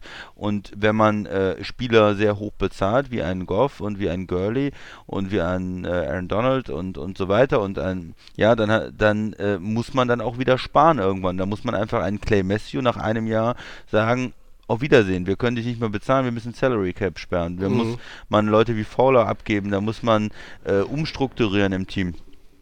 Und äh, ja, letztes Jahr war nochmal dieser, dieser, dieser zweite All-In-Move oder dieser weitere All-In-Move war einfach äh, Ramsey zu holen von den Jaguars dann. Und das sind alles Entscheidungen. Ja, jetzt merkt man, äh, in dem Moment fühlt sich das gut an, dann denkt man, boah, jetzt haben wir äh, Jane Ramsey und wir können dieses Jahr vielleicht doch nochmal angreifen. Und jetzt kommt so ein bisschen der Kater nach der Feier, wo man merkt, hm, okay, da müssen wir jetzt ähm, austauschen und äh, Leute abgeben und auch Spieler wie Gurley abgeben, wo man sagt, okay, wir müssen einfach das Geld sparen, er bringt äh, nicht mehr die Leistung, hat vielleicht zu viele Probleme mit dem Knie und das ist jetzt im Moment die Situation, das ist das Leben der Rams im Moment. Ähm, Max. das, Achso, noch ja, nicht. ich habe noch, ja, das, ich habe noch was zu Rams. Das zweite, was man letztes Jahr halt gemerkt hat, ist, ähm, wie wichtig so eine O-Line ist. Vor zwei Jahren war die O-Line einfach das Prunkstück der Rams, das haben wir auch alle Spiele, alle Spiele äh, dieselbe Formation, wie auch Atlanta in dem Jahr vorher, Ja. als sie im Super Bowl waren. Ne? Ja, und man hat, man hat den äh, Whitworth ja vorher geholt gehabt und hat gesagt, okay, der ist, ist schon älter, aber der hat noch richtig gut gespielt. Da hat man einen Glücksgriff auch gelandet als Rams, ja, muss man ja auch sagen. Und äh, letztes Jahr war das dann nicht mehr so und äh, viele Verletzungen insgesamt in der Line und dann war Gurley Mhm. nicht so gut und dann war Goff nicht so gut und man hat aber auch nicht die Picks, die hohen Picks, um ähm, da das Talent wieder ranzuführen und das sind Ja. so Probleme, die die Rams einfach haben. Und da müssen sie was tun, weil auch gerade ja nach der Offense gefragt ist, was ist der äh, Plan auch von John McWay. Und er lebt ja davon, dass er dieses Play-Action-Spiel auch aufzieht, dass er die Leute denken, oh, jetzt kommt der Run und dann äh, äh, hat er die guten Spielzüge, dann sind die Receiver auf einmal frei und dann kann der Quarterback auch glänzen. Und dieses Running Game, das muss natürlich, das muss nicht perfekt laufen, um diese Fakes zu verkaufen, aber wenn die O-Line sehr schlecht ist und wenn der Quarterback sich umdreht und hat schon den Defender im Gesicht, dann kann er auch keine weiten Pässe spielen. Also ähm, da muss, äh, Ja. das glaube ich das Wichtige Da- auch, da, wirst mir zustimmen, Tobi, dass, da- dass die ja, Rams da- die O-Line dieses Jahr wieder aufbauen da, das, müssen. Ne? ganz, das war ein großes Problem, aber äh, das äh, hängt natürlich auch noch damit zusammen, Quarterbacks, die halt doch diesen Tick besser sind, als Jared Goff äh, das bisher beweisen konnte, die können mit Improvisation dann tatsächlich auch noch mal hier und da eine Completion anbringen, die Ja. viele andere nicht anbringen können. Und das hat er nicht geschafft, äh, aber äh, natürlich hat er viel schlechter ausgesehen. Ähm, auch Todd Gurley, bei dem war immer noch das, dieses Kniethema, aber bei Goff ist natürlich, der ist immer fit, betone ich gerne, im Gegensatz zu Carson Wentz, die beiden, Ja. die ja am selben Abend nacheinander gedraftet wurden als 1 Ja. und 2. Beide haben hochgetradet ihrer Zeit, die Rams und die Eagles. Das ist halt so dieses Ding. Ähm, aber äh, bevor jetzt meine zwei Cents noch kommen und wer uns häufiger hört, wartet vielleicht dann auch genau darauf, weil ich nun mal hier der große Rams-Fan bin, wollen wir erstmal den Ball den Max weiterschieben. Deswegen mache ich es auch nur kurz, weil der Christian hat sehr, sehr ausführlich gesagt, ähm, wie es bei den Rams aussieht. Ich sage ganz klar, der Plan für die Rams ist eigentlich das Beste draus zu machen, was man im Moment machen kann. Es sind ja Genau. einige, es sind ja, es sind ja Spieler da, die ähm, auch Talent haben. Es ist ja nicht so, dass jetzt bei den Rams alles verloren ist, weil ähm, man hat jetzt Gurley abgege äh, abgeben müssen. Ähm, es ist, Christian hat es angesprochen, ähm, man ist all in gegangen. Es hat für den Super Bowl nicht äh, gereicht. Also es hat gereicht, aber man hat den Titel nicht geholt. Ähm, das ist aber, ich glaube, das haben die Rams auch quasi mit auch einkalkuliert. Die Franchise hat auch darüber nachgedacht. Jetzt haben sie natürlich, die, die, die Probleme sind jetzt natürlich groß und sagen sich, okay, ja, was machen wir jetzt? Aber ich appelliere an die Rams zu sagen, okay, da ist Talent da. Sean McVay ist ein guter Coach. Ähm, er ist dafür bekannt, ähm, strategisch ähm, sehr, äh, also ist sehr ausgewieft. Er kann, ähm, er, ver- er, steht in, er versteht den Football. Ähm, ich appelliere auch an Jared Goff, weil er ist der Franchise Quarterback. Ich glaube einfach, dass man aus diesem Mann noch ein bisschen mehr rausholen kann, als wir bis jetzt von ihm gesehen haben.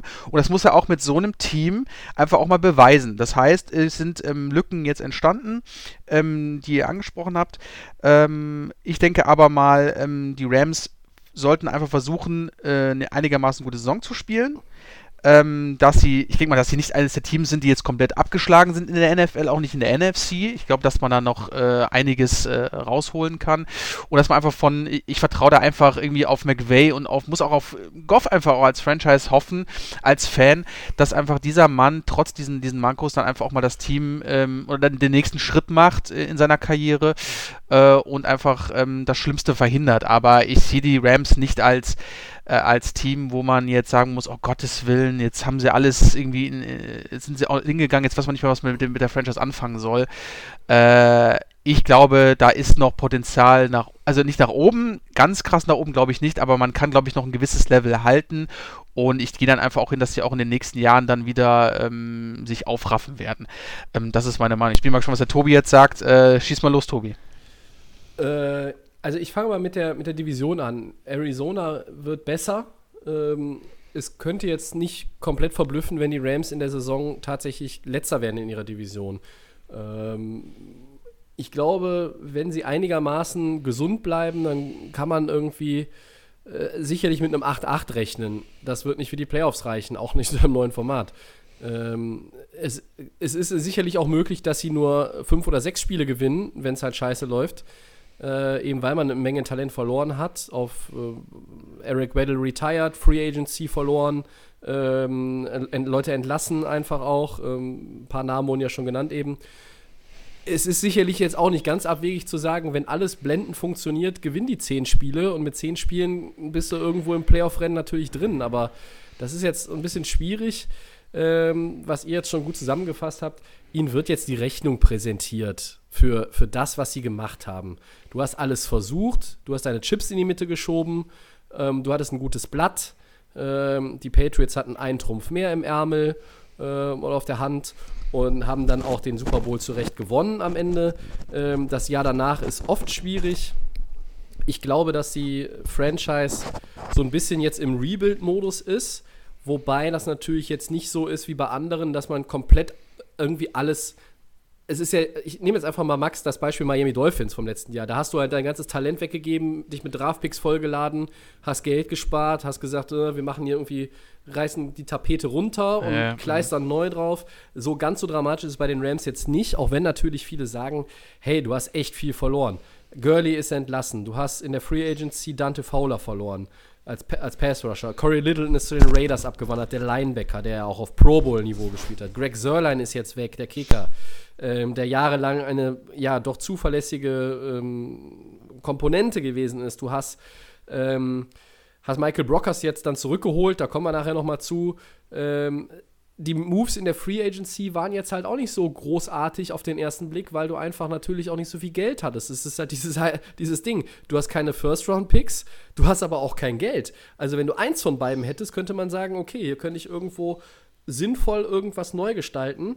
Man kann als Rams-Fan nur hoffen, dass General Manager Les Snead und Head Coach Sean McVay irgendwie einen Plan haben. Ähm, es wird vielleicht ein Übergangsjahr, wobei, oder ein zweites Übergangsjahr, wenn man das letzte schon jetzt mitrechnen muss. Mit dem Kevin O'Connell als neuem Offensive Coordinator und Brandon Staley als neuem DC haben sie da neues Personal reingebracht. Vielleicht bewirkt das auch noch mal was. Und man kann bei diesen Free Agency Additions Outside Linebacker Leonard Floyd, Defensive Tackle Ashawn Robinson, das sind keine Top-Verpflichtungen. Aber du kannst halt vielleicht hoffen, dass du mehr in Return bekommst, als du investiert hast. Was heißt das? Dass diese Leute an, an der Seite des vorhandenen Talents ein bisschen überperformen, einfach vielleicht besser spielen, als sie anderswo gespielt haben, ähm, weil sie an der Seite von Leuten wie einem erfahrenen Brockers oder einem Aaron Donald, der nun mal äh, mehrfacher Defensive Player of the Year ist in der NFL, da auch noch mal ein paar Prozent mehr aus sich rausholen, als woanders äh, das gewesen ist. Das wäre ja nicht das erste Mal, dass es in der NFL so einen Fall gibt. Ähm, ich bin sehr skeptisch, ich habe auch keine großen Erwartungen an die Saison. Äh, es heißt so ein bisschen auch immer von, von Kevin Demoff aus dem Vorstand und auch von, von Les Snead, dem GM, wir haben einen Plan, wir haben, wir haben einen Plan, wir haben das einkalkuliert, du hast es eben schon mal angesprochen, Max. Risiko, was auch der Christian eingangs gesagt hat, du gehst dieses Risiko in dem, in dem Wissen, dass es halt schneller dich hinterher in den Arsch beißt, als wenn du das halt irgendwie anders anlegst. Und es ist immer so in der NFL, viele Franchises, die irgendwo oben mitmischen, können das nicht über Jahre auf demselben konstanten Niveau machen. Ähm, ich finde immer ein gutes Beispiel äh, sind die Patriots, aber äh, die sind vielleicht auch eine Ausnahmestellung. Die, die Packers haben es oft geschafft, immer äh, Playoffs um die Playoffs zu spielen, ohne komplett nach unten abzurutschen. Vielleicht auch die Saints, irgendwo auch die Baltimore Ravens, irgendwo auch die Pittsburgh Steelers. Das sind vielleicht so die Teams, die über die letzten 15 Jahre eine gewisse dauerhafte Konstanz da einfach auch an den Tag gelegt haben. Ähm, bei den Rams muss man jetzt einfach mal abwarten. Ihr habt es eben auch gesagt, das Talent ist ja eigentlich auch noch da. Dein Quarterback ist nicht der allerschlechteste. Der muss aber mindestens auf die 2018er Saison wiederkommen und eigentlich dieses Level auch nochmal übertreffen, damit du mit dem verlorenen Talent jetzt irgendwie was anfangen kannst und was bewirken kannst. Du hast immer noch Talent in der Defense. Ähm, ich bin tatsächlich dafür, dass sie auch Brandon Cooks noch traden, wenn sie einen Abnehmer finden. Einfach, um da nochmal einen weiteren Drittrunden-Pick oder vielleicht sogar noch einen Zweitrunden-Pick zu bekommen. Ähm, und dann würde ich mir wünschen, dass sie auf jeden Fall im, im Draft äh, Running Back draften, weil ich glaube, Malcolm Brown ähm, und auch äh, Henderson, der jetzt letztes Jahr Rookie war, das ist jetzt nicht unbedingt das, was, was ich sehen will, bin ich ganz, also meine, meine persönliche Sichtweise. Du kannst immer noch überlegen, die O-Line zu adressieren. Ähm, Christian hat das ja auch schon mal angesprochen. Cornerback, Linebacker ist sicherlich auch noch mal so eine Geschichte. Aber das Talent ist grundsätzlich ja immer noch irgendwo da. Du hast mit Woods und Cooks äh, guckst, lass mal jetzt mal, okay, der wird vielleicht getradet mit Cup und Woods, so meinte ich, hast du ganz gute Receiver. Higby und Everett ist ein Tight End Duo, das wirklich überdurchschnittlich ist. Und mit der Line, ja, wenn die, die verletzt waren, dieses Jahr wieder einigermaßen gut spielen, ist es trotzdem nicht mehr die Line von 18, aber möglicherweise ist sie besser als 19. Und am Ende von 2019 war sie auch deutlich besser als in der ersten Saisonhälfte. Das darf man auch nicht vergessen. Und äh, du hast auch ein paar talentierte Leute in der Defense. In der Secondary Taylor Rapp, John Johnson auf den Safety-Positionen. Ähm, ich glaube, da kann man was mit anfangen, auch über die nächsten Jahre. Ähm, und die Line mit Brockers, Ashawn Robinson, Aaron Donald. Ähm, dann hast du noch Leute wie äh, Greg Gaines in der Hinterhand, der äh, sicherlich sich aber auch steigern muss, der letztes Jahr ein, ein Mitrunden-Pick war, wo alle gesagt haben: hey, ähm, hier sehen wir auch Potenzial. Also, Talent ist da. Playoffs sage ich ganz ehrlich, unwahrscheinlich, aber ähm, die individuelle Klasse ist halt noch da. Insgesamt nicht mehr so wie in den letzten ein, zwei Jahren.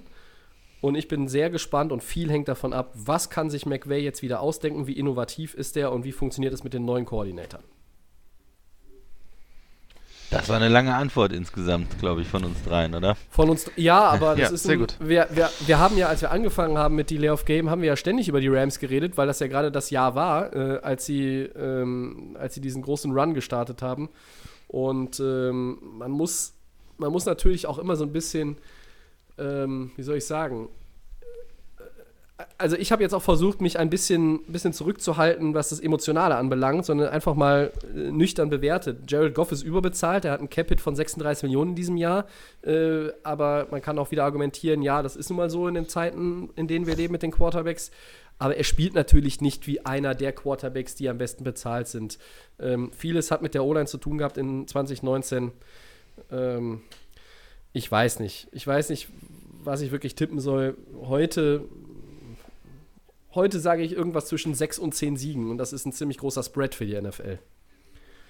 Aber Mr. Strolch, ich hoffe, wir haben das zur Zufriedenheit behandelt. Ja, vielen Dank an, die, an ihn für die Frage. Immer Sehr, sehr gerne. gut. Ne? Ja. Und egal welches Team und egal welcher Spieler, äh, her damit. Äh, Der, der Christian kann auch mal wieder hier ein bisschen in den Vordergrund äh, von euch geholt werden, liebe Leute. Der ist ja hier unser Contract-Man. Der könnte sonst auch noch mal gerne irgend, zu irgendwelchen Contracts sich äußern. Also, Ja, auf jeden Fall. wenn ihr nichts zu tun habt, dann schickt uns einfach mal Fragen. Vielleicht kriegen wir mal in einer Woche so viele Fragen, dass wir ein komplettes Fragensegment machen können. Auch gut. Das wäre stark. Oder? Dann gehen wir, gehen wir mal weiter, Tobi. Äh, ja, dann machen wir die Odds äh, zwischendurch, aber wir haben auch nur zwei zur Überbrückung. Äh, in den Top 5 der ersten Draftrunde wird es mindestens einen Trade geben. Wie viel Prozent gebt ihr dieser These? Soll ich loslegen? Das- Dann sage ich 70 Prozent. Aha. Ja, auf jeden Fall. Irgendein Trade wird es geben und zwar wie immer eigentlich für einen Quarterback. Ich denke mal, dass ähm, natürlich auf einzelnen Quarterback geht, dann vielleicht ein Pass Rusher und dann äh, auf Position 3, 4 könnte es eventuell Trades geben, äh, dass da jemand für einen Quarterback nach oben geht und deshalb sage ich, ähm, gebe ich dem eine relativ hohe Chance, dass es einen Trade gibt. Tobi. Oder Max. Max gerne. Sorry, ja. Ich bin äh, so verunsichert beim Draft bezüglich jetzt, ob einer hochtritt oder nicht. Ich gebe der These 50 Prozent. Oh, ähm, das ist, könnte so sein oder so sein. Also ich muss auch ganz ehrlich, bei keinem Draft der letzten Jahre ist das so durcheinander gekommen mit diesen ganzen, wer macht jetzt noch irgendeinen Move unter den ersten fünf, Lions, Dolphins, doch die Chargers oder bleibt alles so, wie es ist. Also ich sage 50 Prozent, ich kann mich da einfach nicht festlegen. Also ich äh, gehe so beim, beim Christian äh, rein. Ich sage sogar äh, 75 Prozent. Irgendwer wird da noch hoch wollen. Ähm, ob das jetzt die Chargers sind von 6 auf keine Ahnung was oder äh, Miami. ja. Genau, oder Miami von 5 auf irgendwas, äh, weil man sagt, okay, wir haben die Sorge, dass halt jemand anders dann sonst den Spot uns wegnimmt und den Quarterback. Vielleicht die Patriots ein, eine Monster-Offer auf den Tisch legen, weil sie so überzeugt sind oder vielleicht auch die Raiders kommen, weil sie sagen, die Quarterbacks, die wir haben, sind es vielleicht auf, auf lange Sicht gesehen nicht. Oder, ähm, naja, wer, wer, ich gucke gerade verzweifelt hier aufs Board. Ähm, ich glaube, das sind so die heißesten Kandidaten. Ähm, dann könnte man sicherlich sagen, äh, sind 75 Prozent ganz, ganz angemessen. Aber ähm, ich kann auch die Verunsicherung von Max äh, verstehen. Es, es, es wirkt so, als könnte alles passieren. Ich mache Wer- weiter. In den Top 20 der ersten Draftrunde gehen mehr als drei Quarterbacks über die Theke. Ha, Christian, Ja, schwer. Also ich glaube, in der ersten Runde gehen auf jeden Fall mehr als drei. Ähm, aber in den Okay. Top 20, wir haben es in den letzten Mhm. Jahren auch überlegt, äh, erlebt, dass äh, am Ende der ersten Runde dann nochmal Quarterbacks gezogen werden. Also ganz oben und dann wieder am Ende.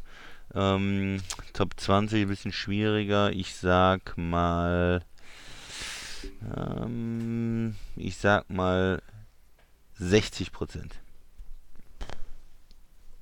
Ich gehe äh, runter und sage 47 Prozent. Oh, eine krumme Ähm, Zahl. Ja, eine krumme Zahl. Ich bin immer gerne für krumme Zahlen hier bei den Odds.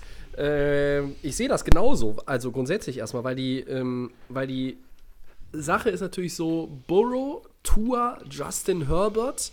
Ich glaube, die drei sind safe unter den ersten 20. Ähm, die drei sind wahrscheinlich sogar safe unter den ersten 10. Ja. Aber was ist mit Jordan Love und was ist mit Jacob Eason und wer ist vielleicht noch irgendwie eine Wildcard? Ähm, Ja. Das Problem ist, äh, dass es, ob es jetzt mehr sind, Probleme in Anführungszeichen, dass tatsächlich ja nicht so viele Teams wahrscheinlich darauf scharf sind und vielleicht sagen, okay, wenn wir den unten abgreifen können, weil wir irgendwo genau zwischen, ich sag mal, Patriots 23 äh, oder so si äh, sitzen, da können wir ja warten, weil die davor werden den, nicht, den uns wahrscheinlich nicht wegnehmen. Ne? Und deshalb ähm, mehr als drei in den Top 20, ah, ich glaube ich noch nicht so wirklich dran. Ich sag nur 47 Prozent. Was sagt der Max? Ich würde sogar noch weniger gehen. Ich würde auf 30 Prozent gehen. Ich habe jetzt gerade Oh, nochmal die okay. äh, Top 20 hier vor mir, äh, sehe ich gerade noch vor mir, aber irgendwie, also ich, ich kann es mir eigentlich nicht vorstellen. Ich habe auch, wie Tobi erwähnte, die drei Burrow, ähm, Tagovailoa und äh, Herbert sind so für mich die, das sind die drei Top-Themen. Es kann natürlich immer noch sein, im, im Combine waren einige äh, Quarterbacks, die auch überzeugt haben. Vielleicht ist ein Team dabei, das irgendwie auch von den hinteren Plätzen nach vorne tradet, man weiß es immer nicht. Also ich würde trotzdem aber sagen, dass wir nur bei den drei unter den Top 20 bleiben. Also wenn höchstens Ich- 30 Prozent von meiner Seite. Ich, ich hatte ja vier im ersten Mock-Draft mit Jordan Love, Indy 13, aber Indy hat den Pick nicht mehr. Und Ja gut, aber ich habe jetzt, hab jetzt auch hier jetzt gesehen, weniger als 50 wenn du hier die Liste auch mit Denver nochmal siehst, die Broncos, vielleicht sind die auch nochmal irgendwo auf einer Liste Oh, und sagen ja, sich, wir greifen da auch nochmal, wir wollen es immer nochmal probieren mit einem Quarterback oder sonst Mm. irgendwas. Ne? Oder wir haben auch gesagt, wir haben auch letzte Woche das Thema mit den Raiders gehabt. Ja, ist K und sind ähm, äh, Mariota überhaupt die richtigen Mariota. Leute für sowas? Ne? Ähm, und sagt man nicht, wir haben ja auch gesagt, Cam Newton da vielleicht hin oder jemand ganz anders und äh, Vielleicht machen die noch einen, Spezialmove, die sind auf 19 und sagen sich, ach komm, da ist noch ein interessanter Quarterback. Wir haben ja Die sind eh. auf 12 und 19. Ja, genau, genau, die sind auf 12. sie Auch, geil. also sie könnten theoretisch da auch nochmal irgendwas starten. Also Ja, ja. das sind, also, aber ich, ich von meiner Meinung sage ich 30 Prozent, ähm, dass da irgendwie nur die drei, die wir einfach schon erwähnt haben, die immer in den Okay. Medien sind, sind so die wichtigen, glaube ich. Aber ich finde es schön, dass wir hier so ein bisschen auseinander liegen. Finde ich gut. Das äh, zeigt nur, ah, der Draft. Ich freue mich drauf. Ja, das einzige Highlight, das wir jetzt in, in Zukunft haben. Das da kann man sich nur drauf freuen. einzige sportliche Highlight, was uns noch geblieben ist für die nächsten vier Wochen. auf Können wir mal Fall. für ein paar Stunden Ja, ja, mal ja. wieder in äh, bisschen im, im, uns im Sport Fieber wieder fühlen. Für ein paar Ja, Stunden wie, wie, zumindest. wie machen wir das eigentlich? Ich glaube, wir machen so eine Zoom-Konferenz, wenn der Draft ist, oder? Ja, können wir gerne machen. Irgendwie so. Weil, weil immer, immer nur tippen bei, bei WhatsApp in der Nacht ist ja irgendwie auch öde. Ja, das ist ja nee, super auch anstrengend. Also machen wir, machen wir es lieber so. Äh, Wir überlegen uns da was. Und, einen drei, ähm, drei Stunden Live-Podcast machen. Oder so. Habe ich auch schon mal überlegt. Äh, ich meine, Christian, wir beide haben die letzten beiden Jahre nach der ersten Draftrunde ja uns morgens um halb sechs noch hier hingesetzt für 30 bzw. 45 Minuten äh, und irgendwie auf der, auf der letzten Rille noch irgendwie eine, eine extra Episode eingeschoben. Hm. Ähm, irgendwie sowas kriegen wir sicherlich wieder hin. wir arbeiten dran. Na sicher. Dann gehen wir weiter und reisen einmal durch die Liga und zurück. Unsere sechste Etappe. Ähm, bei der Tour de France wäre das jetzt so, glaube ich, schon Richtung Pyrenäen. Ein Rückblick auf die Saison der vier Teams aus der jeweiligen Division. Was war gut, was war schlecht? Dazu ein erster Ausblick auf 2020, Schrägstrich, was auch immer äh, die Saison dann ist oder wie auch immer sie dann ist. Und die Division, Trommelwirbel, ist die NFC South. Und wir fangen an mit den 5-11 Panthers. Wer möchte?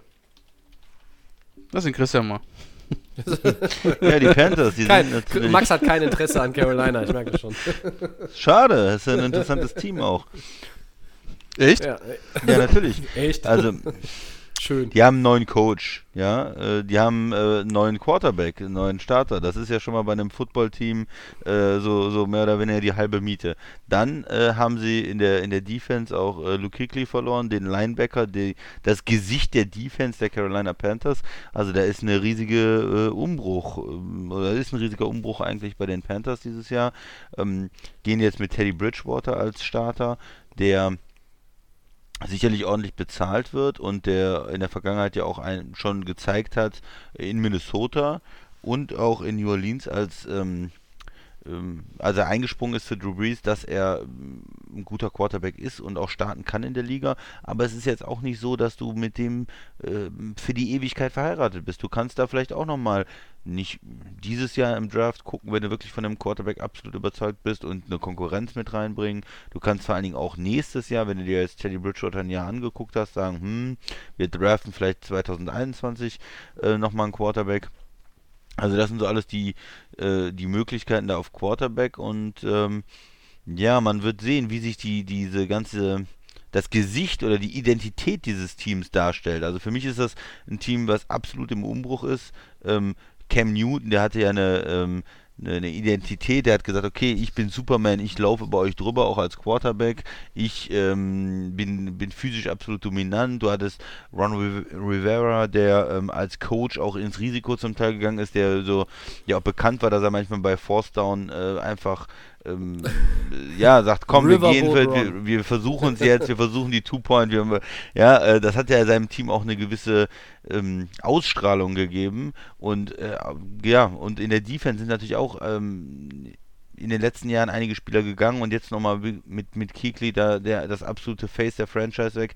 Das heißt, die Panthers sind für mich in einem totalen Umbruch und man, das ist ja nicht, ähm, nicht, nicht unbedingt schlecht, aber man wird erstmal sehen müssen, was kommt dabei raus. Und es wird, glaube ich, kein so einfaches Jahr auch für die Panthers werden. Mhm. Ähm, ähm, versucht natürlich die O-Line ein bisschen umzustrukturieren. Wir haben diesen Trade, ähm, äh, den, den äh, Guard, ähm, äh, ja. der, ähm, Turner für Turner äh, für Okung. Ähm, Okung, genau, für den Left Tackle haben wir besprochen. Ähm, wir haben diesen Wechsel Quarterback und äh, Coachwechsel. Das heißt, also da muss man erstmal gucken, wie wie kommen eigentlich die Chargers aus der Saison? Wie spielen die eigentlich? Äh, wie verstärken die sich jetzt noch im Draft? Was ist eigentlich der genaue Plan dahinter? Man ähm, sieht, es ist eine Menge Änderungen da, aber wie sich die Panthers jetzt darstellen nächstes Jahr, wie Carolina spielt, was die Identität dieses Teams ist, das ähm, finde ich, kann man jetzt noch gar nicht absehen und es ist glaube ich persönlich, wird eher gerade in der Division mit der extremen Konkurrenz von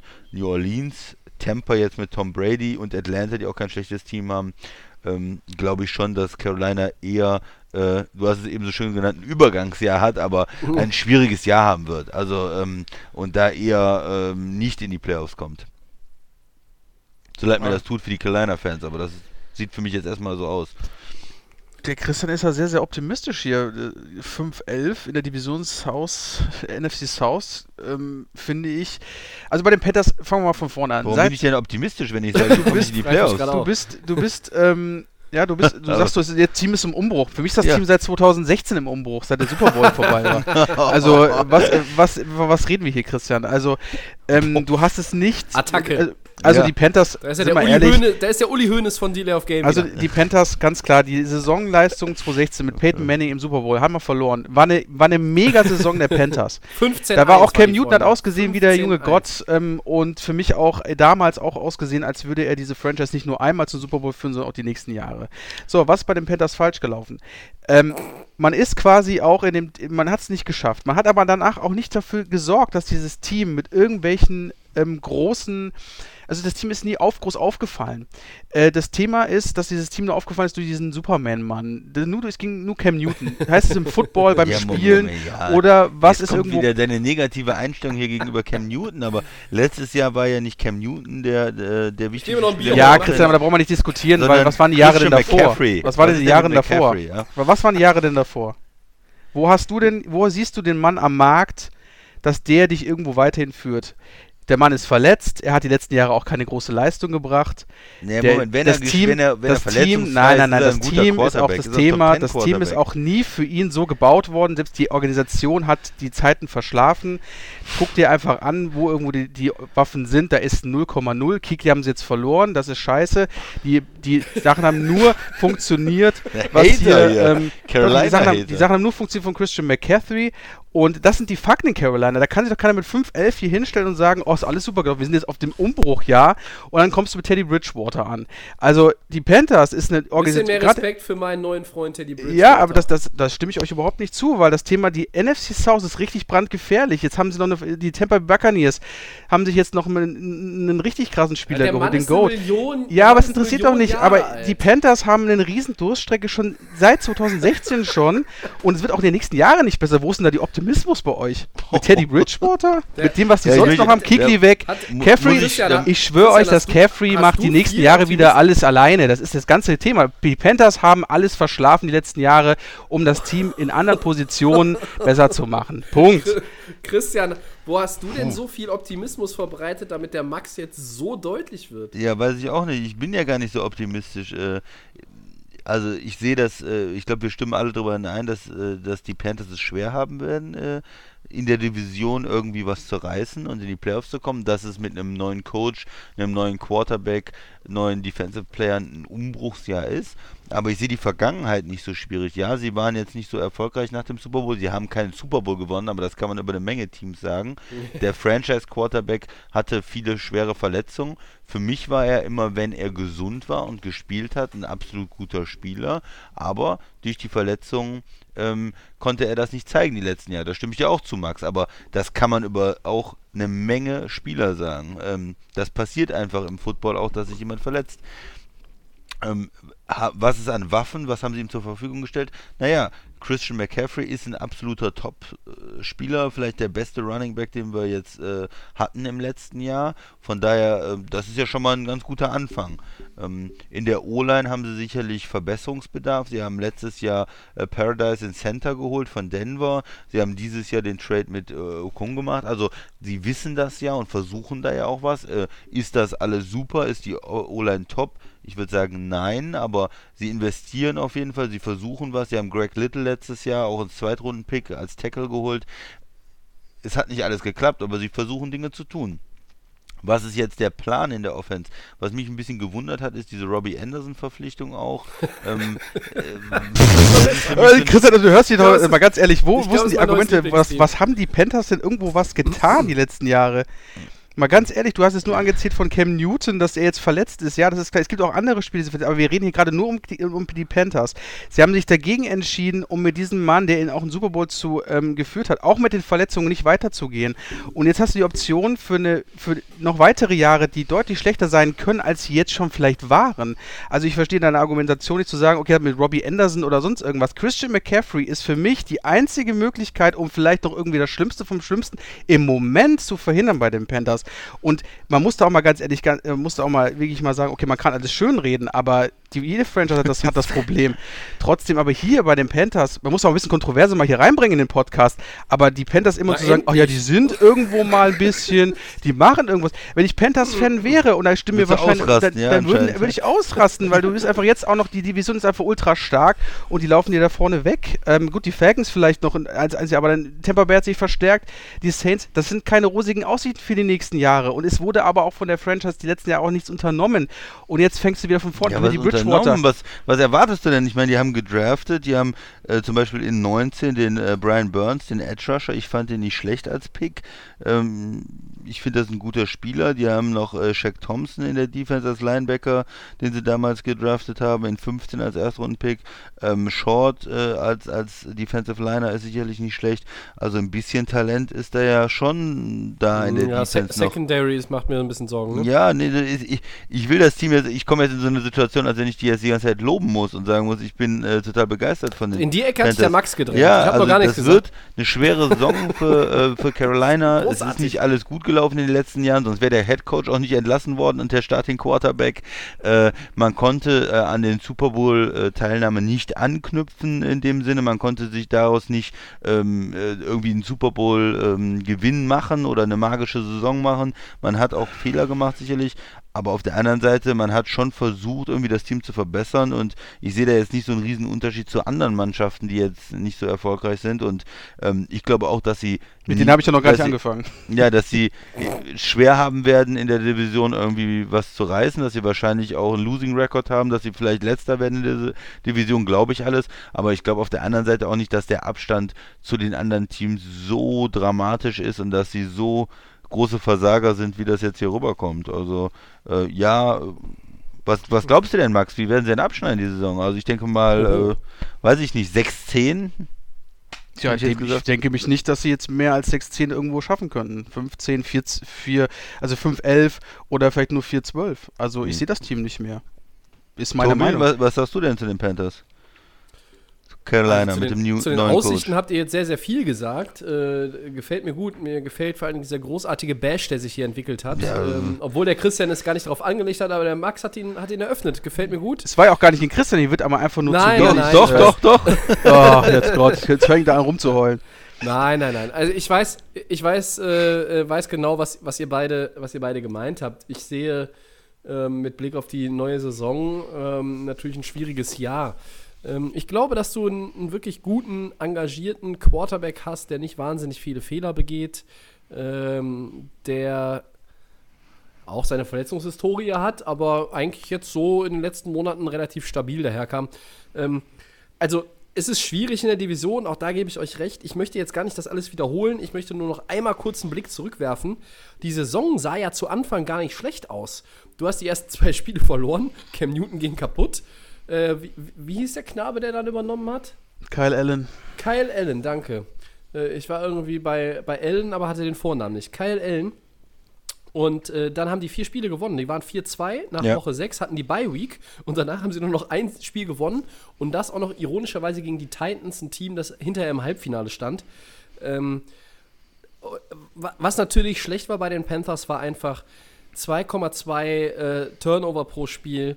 Ähm, das ist Platz 31 gewesen und äh, ironischerweise kommt gleich das Team zur Sprache, ähm, das in dieser Kategorie noch schlechter war als einziges in der Liga.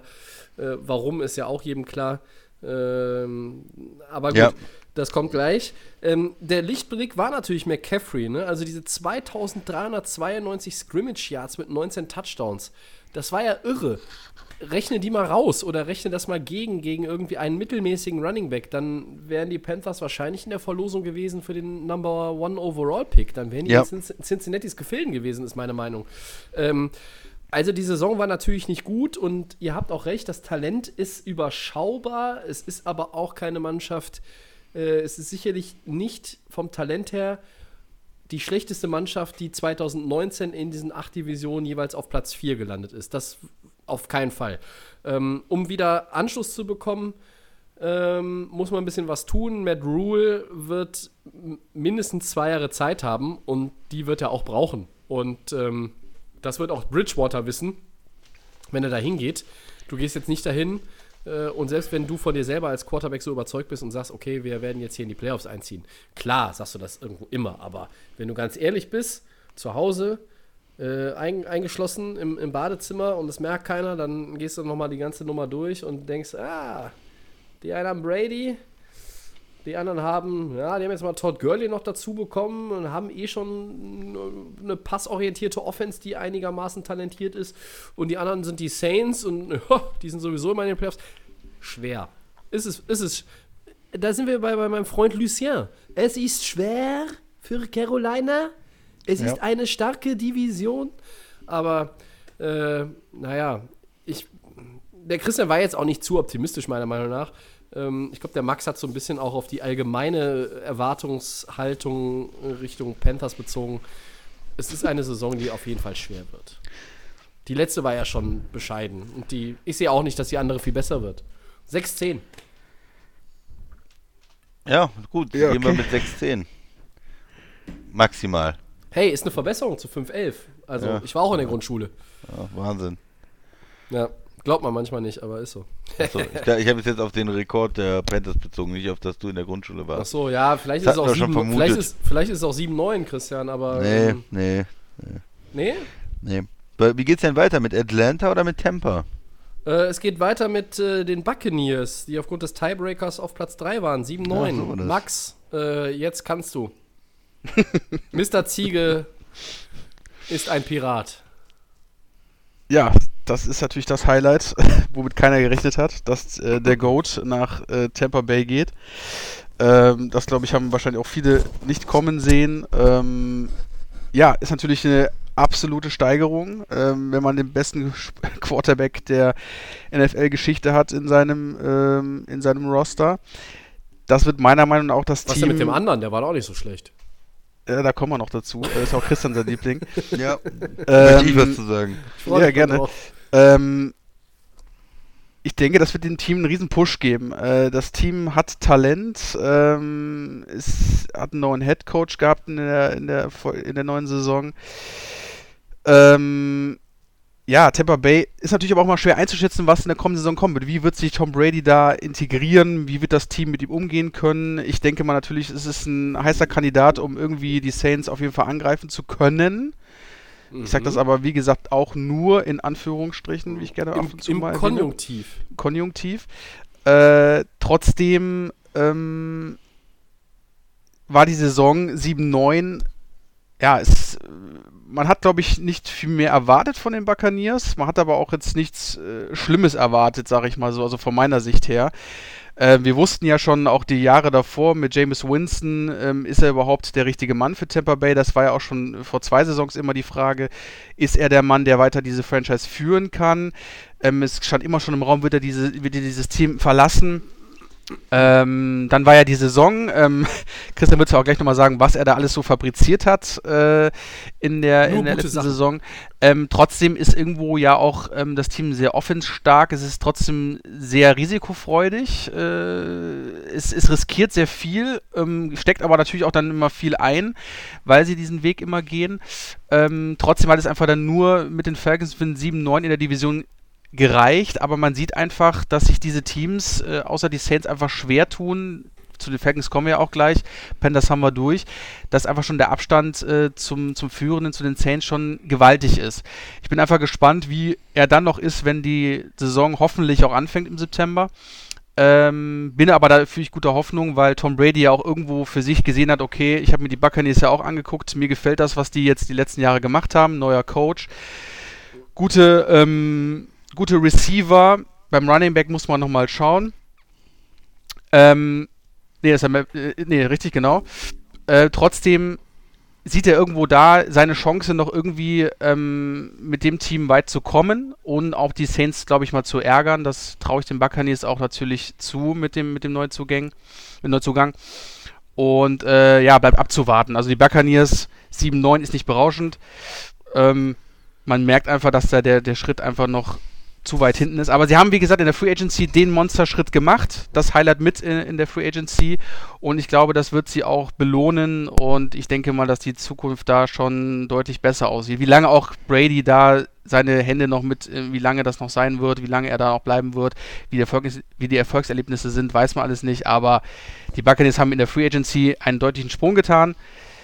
Jetzt bin ich durch. Christian, hau du mal raus. ja, äh, nochmal zu letztem Jahr. Es war ja Wahnsinn. Also äh, Winston hatte 30 Touchdowns und 30 Picks. Und äh, 30 Picks geworfen in einer Saison.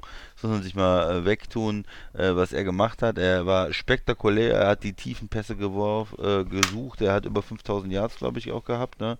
Also mhm. ähm, wirklich äh, ähm, viel gemacht in der Offense, aber natürlich auch viele Fehler gemacht und damit ähm, ja, kostest du deinem Team natürlich auch Siegchancen und ähm, das, die gehen jetzt von einem äh, Quarterback, äh, der äh, wirklich da äh, mehr oder weniger dafür gelebt hat, den äh, Football auch dem Gegner zuzuschmeißen, zu einem Quarterback, der das äh, nicht tut und wenig Fehler macht und wenig Turnover in seiner Karriere im, im, Durchschnitt produziert hat, in Tom Brady. Und dieses Upgrade, ich finde es schon extrem wichtig, weil es ist nicht nur so, dass du ähm, deine Offense damit verbessert ist, indem du einfach einen äh, höherwertigen Quarterback hast, sondern auch deine Defense hat es leichter. Wenn du immer wieder äh, Pick 6 äh, dir einfängst oder äh, vielleicht nicht direkt ein Pick 6, aber äh, eine Interception hast und eine schlechte Field Position hast und so weiter, dann ist es natürlich auch für die Defense extrem schwer. Und wenn du einen Quarterback hast, der ähm, dich äh, in vernünftige Situationen bringt und das Field Goal vielleicht nicht so viel Risiko gibt und das Ganze besser ähm, das Spiel besser liest, ja, äh, weniger Fehler macht, dann ist es auch für die Defense leichter. Ähm, mhm. wir haben es gesagt, äh, Top Receiver, Mike Evans und, Chris Godwin sind zwei absolute Top-Leute. Äh, mit der beste One-Two-Punch, den man als Receiver sich vorstellen kann. Also ist optimal für Brady. Er ist auch auf der Tight End-Position, ist es besser als das, was New England anzubieten hatte letztes Jahr mit Cameron Braid, mit O.J. Howard, der, wo viele sagen, ja, das ist ein former First-Round-Pick, der wird jetzt endlich mal explodieren.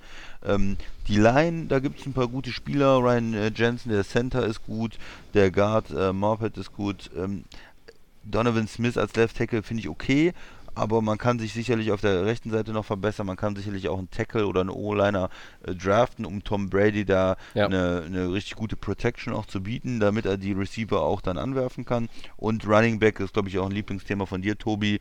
Ähm, da siehst du auch in Tampa immer wieder mal nochmal einen Running Back, der vielleicht eine etwas höhere Klasse hat. Ähm, das ist so Das Thema richtig. für die Offense. Ähm, für mich, du, man kann natürlich auch irgendwo hingehen und einen Quarterback jetzt draften hoch, weil man sagt, Brady, das ist nur eine Zwei-Jahres-Geschichte. Aber für mich ist es so, das Ziel muss sein, für Tampa in den Super Bowl jetzt zu kommen mit Tom Brady. Du holst dir Tom Brady, den sechsfachen Super Bowl-Gewinner, nicht, äh, um irgendwie zu sagen, jetzt hole ich mir einen, schon mal einen anderen Quarterback und setze ihn auf die Bank. Ich würde jetzt sagen, Tampa geht all in für die nächsten zwei Jahre, versucht jetzt wirklich was zu reißen mit dem Team. Und das heißt auch für mich, äh, keinen Quarterback als Backup äh, zu draften, jetzt einen jüngeren. Richtig, Das heißt für mich ja. ruhig auch einen äh, First- oder Second-Round-Pick der nächsten Jahre abzugeben und zu sagen, wir wollen einen Veteranen haben oder wir wollen im Draft hochtraden, ähm, wie auch immer. Also dieses All-In-Gehen ähm, würde für mich jetzt bei Tampa durchaus Sinn machen. Die Defense, die war letztes Jahr eigentlich, ich habe auch gesagt letztens, na, die Defense und, hm, Brady, vor allem die Pass-Defense. Und, und es gab durchaus auch Probleme in der Defense. Aber man muss auch die positiven Dinge sehen. Die hatten eine gute Run-Defense. Es war wirklich schwer gegen Tampa zu laufen. Sie bringen ähm, ähm, eine Dominican Su auch wieder. Ähm, sie, br- sie haben diesen äh, Vita Vite, diesen, diesen Nose-Tackle, diesen auch äh, massiven Mann da in der Mitte. Und, äh, Und sie haben Jason Jahr- Pierre-Paul behalten, ne? Jason Pierre-Paul, haben sie auch nochmal behalten Ja. als Pass-Rusher. Shaquille Griff, äh, Barrett haben sie behalten als Pass-Rusher. Und in der Mitte Devin White war letztes Jahr Rookie Linebacker. Also auch in der Defense hört man schon, da sind ein paar Namen, die Qualität haben. Lavonte David gefällt mir auch ganz gut, ehrlich gesagt, als Linebacker. Immer noch, immer noch, ja. Hm. Und äh, für mich seid ihr so die Pass-Defense, die Secondary Ja. eine Frage. Ähm, werden sich da Spieler ver, äh, verbessern? Da waren ja viele so zwei Drittrunden-Picks der letzten Jahre drin. Die haben natürlich ein Potenzial, die können sich auch verbessern. Ähm, oder muss man da vielleicht doch nochmal irgendwo einen Veteranen reinbringen? Gibt es da vielleicht noch einen Trade? Versucht man da noch was zu machen? Aber insgesamt, ähm, wenn man auch rausrechnet, wie oft sie eine schlechte Situation hatten, Temper, wie oft sie quasi von der Offense in die äh, Bedouille gebracht worden sind durch Turnover, durch Picks und äh, dann muss man sagen, die Temper Defense hat auch Potenzial und ich bin, äh, umso länger ich mich mit Temper beschäftige, umso äh, positiver bin ich eigentlich auch für die Saison und ich glaube, sie sind irgendwo schon an den Falcons vorbei in meiner Rechnung und äh, auch irgendwo in der in der Größe in der Nähe von New Orleans. Also ich kann mir auch vorstellen, das wird eine ähm, ein Two-Team-Race irgendwo in der äh, in der South. Ja. Durchaus, durchaus möglich. Ich meine, du willst ja auch angreifen. Und ähm, mir gefällt die Defense auf dem Papier auch erstmal gar nicht so schlecht. Du musst in der Secondary sicherlich was machen. Du hast jetzt aber auch nicht die Möglichkeit, un unheimlich viel, unheimlich viel zu tun. Über Wins muss man nicht mehr viel sagen. Also sie waren das schlechteste Team mit den Giveaways, 2,6 pro Spiel. Was auch noch dazu kommt, undiszipliniert. 8,3 Penalties ist auch der letzte Platz gewesen. Also äh, wenn du da in diesen beiden Kategorien ähm, letzter bist, ist es fast schon ein Wunder, dass du 7-9 die Saison abschließt. Das liegt schon daran, dass du einfach die Nummer 1 Passoffense hattest, ne? Ja. Ähm, und mit, mit Evans und Goodwin hast du 2000 Yard Receiver und ich habe die Zahlen nochmal addiert. 2490 Yards und 17 Receiving Touchdowns, die beiden zusammen. Wahnsinn. Und ähm, das sind Receiver, die hat Brady äh, lange nicht und insgesamt nur selten gesehen in seiner Karriere. Die Titans hat der Christian angesprochen. Ähm, ich sehe sicherlich die rechte Seite der O-Line genau wie du als eine Baustelle. Ich sehe auch die Secondary der Defense als Baustelle. Ich bin sehr gespannt, was sie mit ihrem Pick machen. Das ist die 14 in der ersten Runde. Und ähm, Ja. Klar, du ähm, könntest irgendwie nochmal, Ronald Jones ist für mich nicht der Weisheit letzter Schluss, könntest auf Running Back irgendwo gehen, du könntest auch nochmal auf O-Line gehen, du könntest auch nochmal auf Secondary gehen und alle drei Positionen könntest du, indem du zum Beispiel auch nach hinten tradest in der ersten Runde, dann noch ganz gut äh, füllen, je nachdem, Ja. welche Kandidaten du im Auge hast. Das gilt für, selbst für die O-Line gilt das. Und ähm, ich schmeiß jetzt hier mal ein wildes Ding. Tampa Bay tauscht die Picks in der ersten Runde genau mit dem Team, von dem Tom Brady kommt. Mm. Wie, Die Patriots doch- holen einen Quarterback. Genau, die Patriots gehen auf die 14, um, wa- was weiß ich, ich sage jetzt mal Jordan Love oder was zu holen. Ist ja nur ein, ist nur ein Szenario, das ja nicht ganz abwegig äh, möglicherweise ist. Tampa Bay geht dafür auf New Englands Position, das ist dann die 23. Sie kriegen vielleicht noch einen äh, Drittrunden-Pick oder was dabei, können da nochmal die ähm, rechte Seite der O-Line adressieren und mit dem Pick, der dann irgendwo auf der, ja, das ist die 23, wie gesagt, können sie dann sagen, okay, hier gehen wir vielleicht auf einen, auf einen Running Back oder so. Also das ist, das halte ich für durchaus möglich. Und ähm, das würde dem ganzen äh, Brady von New England nach Tampa Bay in meiner, äh, in meiner Sicht doch die Krone aufsetzen. Aber klar, äh, weiß ich nicht, ist auch ein Longshot. Äh, aber das Team sieht insgesamt gar nicht so schlecht aus. Äh, ich glaube auch, dass sie die Nummer 2 in der Division sein können. Äh, wenn die Saints jetzt nicht komplett äh, wie, wie äh, also komplett Grütze spielen und irgendwie äh, all- alles das äh, vernachlässigen, was sie die letzten drei Jahre ausgezeichnet hat, äh, bleibt New Orleans der Divisionsfavorit, aber die Lücke wird kleiner. Also keiner weiß, ob die Saints 13-3 gehen können. Und die Buccaneers sind auf jeden Fall ein Team mit einem Winning Record in der neuen Saison. Da bin ich mir sicher. Schweigen im Walde. Ja, weiter geht's. Keiner hat mehr was. Ähm, ja, dann äh, kann der Max vielleicht sich auf die Falcons stürzen. 7-9.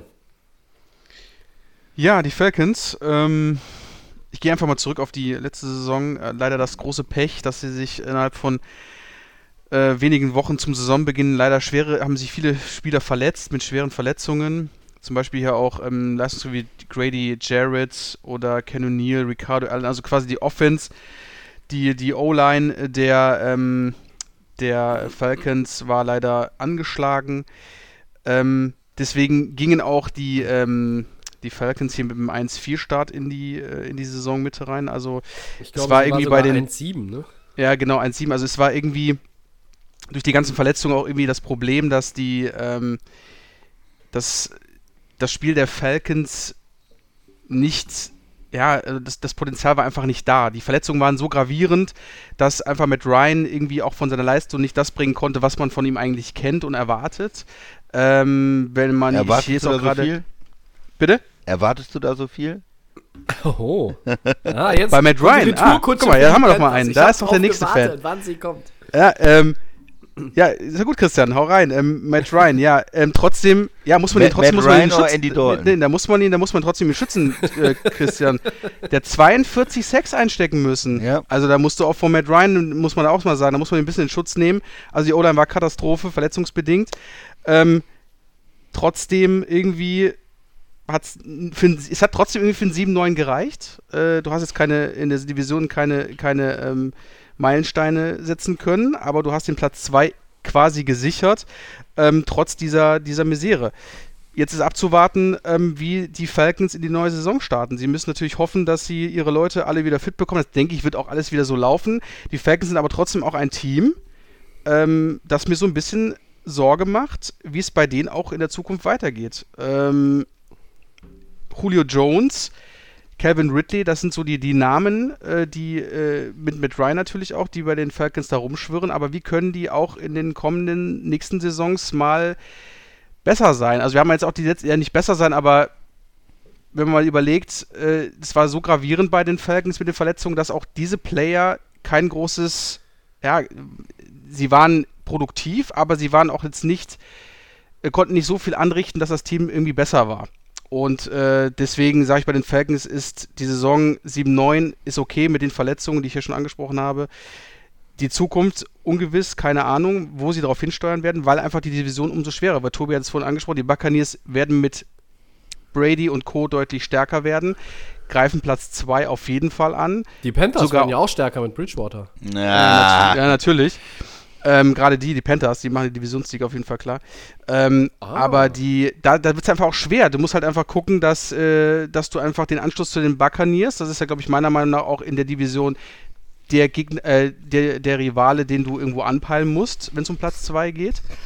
Und ähm, da sehe ich die Falcons, ähm, ja, ist schwer zu sagen. Also ich kann, man kann da nicht genau sehen, wie sie das irgendwie handeln müssen. Also du kannst, wie gesagt, nur hoffen, dass, deine, dass das Team nicht mehr so stark verletzt ist wie im letzten Jahr. Das denke ich mal, wird aber auch nicht so sein.